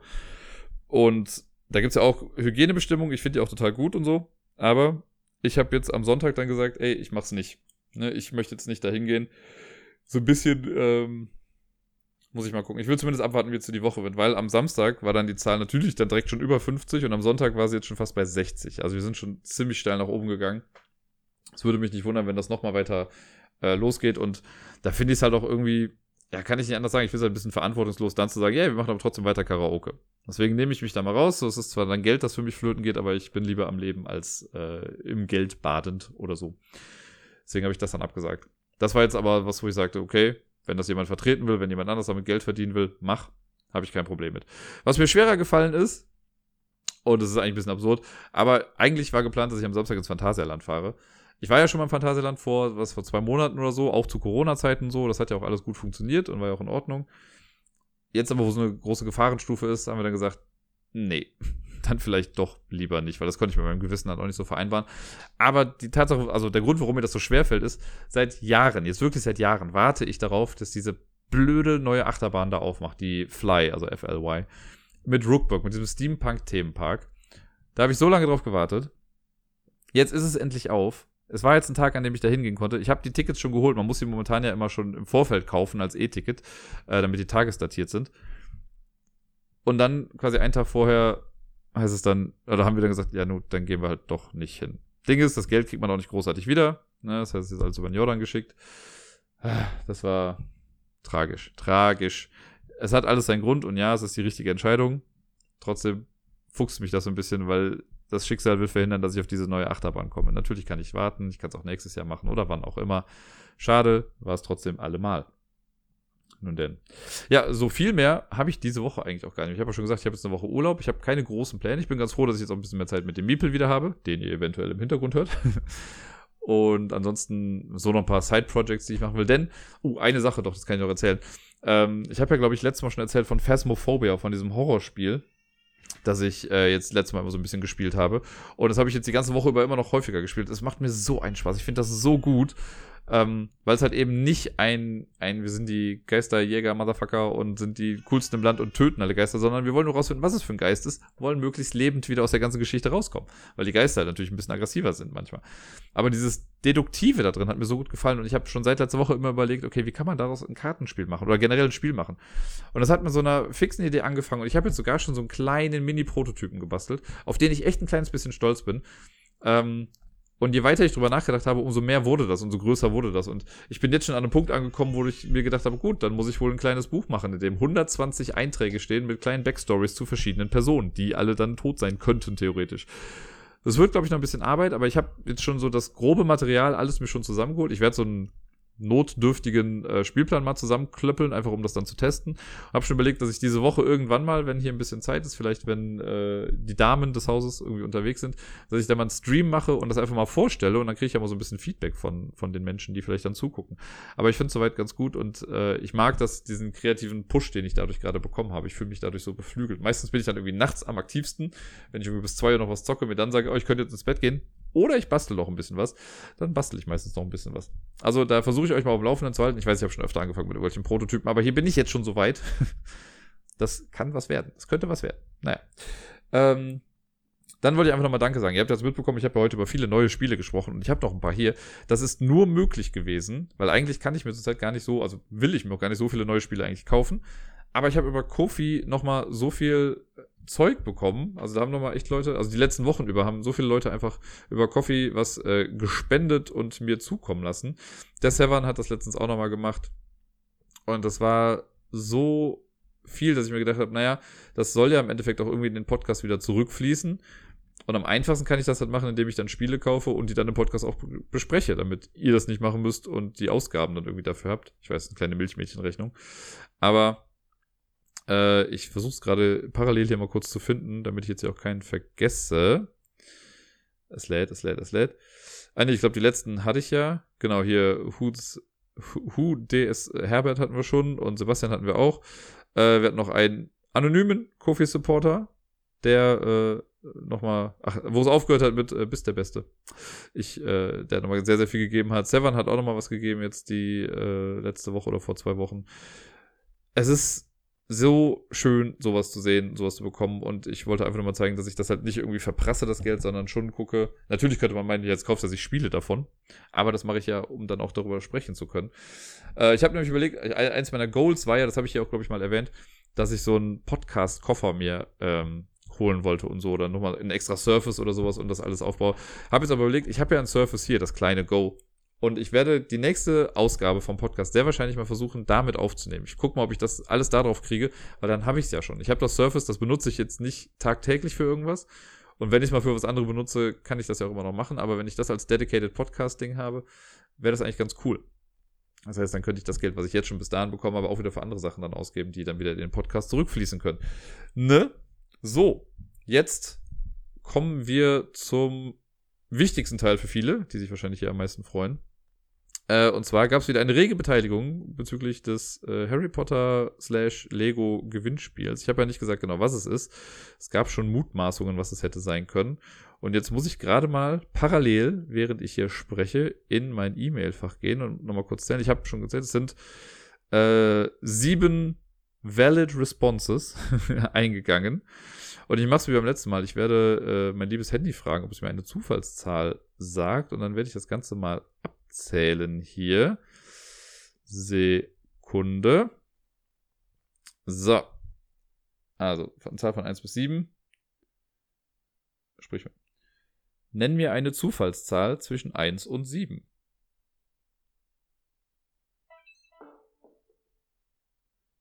Es, es wurde die 2 ein bisschen Zwischenraum dazwischen. So, jetzt muss ich gerade mal, ich habe mir das vorhin nicht aufgeschrieben, jetzt muss ich mal gerade gucken, wer denn die 2 überhaupt war. Und die 2 ist eine Dame. Ich glaube, das erste Mal, dass eine Frau hier was gewonnen hat, kann das sein? Äh, Monika, du hast gewonnen. Die äh, hat gesagt, ich, äh, sie weiß nicht, ob sie mir danken oder mich verfluchen soll, weil sie jetzt äh, irgendwie auch Harry Potter weiter hören muss und also Geschichten. Aber du hast gewonnen. Ich werde dir auch nochmal eine E-Mail schreiben, weil ich brauche ja dann deine Adresse, damit ich dir das zukommen lassen kann.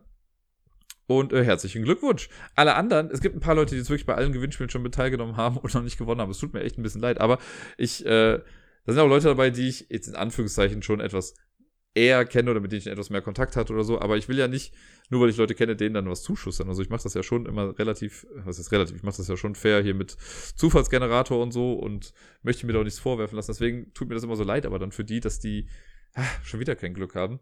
Aber es wird bestimmt noch mal irgendwann ein Gewinnspiel geben. Ich weiß noch nicht, was als nächstes kommt, aber vielleicht mache ich demnächst noch mal irgendwie was. Vielen lieben Dank für die ganze Teilnahme. Es ist auch mal schön, was dann Leute mal schreiben. Jetzt bei dem hier, vielleicht liegt es an Harry Potter, äh, waren auf jeden Fall auch ein paar Leute dabei, die vorher noch nichts gemacht haben. Also da kam jetzt, glaube ich, gerade gestern noch eine E-Mail mit, ja, ich habe mich mal aus der äh, Deckung gewagt. Finde ich immer total süß, sowas dann und freut mich, sowas zu hören. Deswegen vielen lieben Dank für alle eure Teilnahme-E-Mails und ich werde euch allen nochmal antworten. Wie bei den letzten Malen äh, auch schon. Und damit wäre ich jetzt quasi fertig. Und ich überlege gerade noch, ob ich irgendwas habe, aber ich glaube, ich habe sonst nichts mehr, was ich jetzt großartig sagen kann. Schaltet heute Abend ein, Lampelusa, Ausgabe 22. Es wird spaßig. Die Jungs haben mit Sicherheit viel zu erzählen von der vergangenen Woche. Und ansonsten war es das von mir. Ich wünsche euch allen eine wundervolle Woche. Spielt viel, bleibt gesund und bis dann.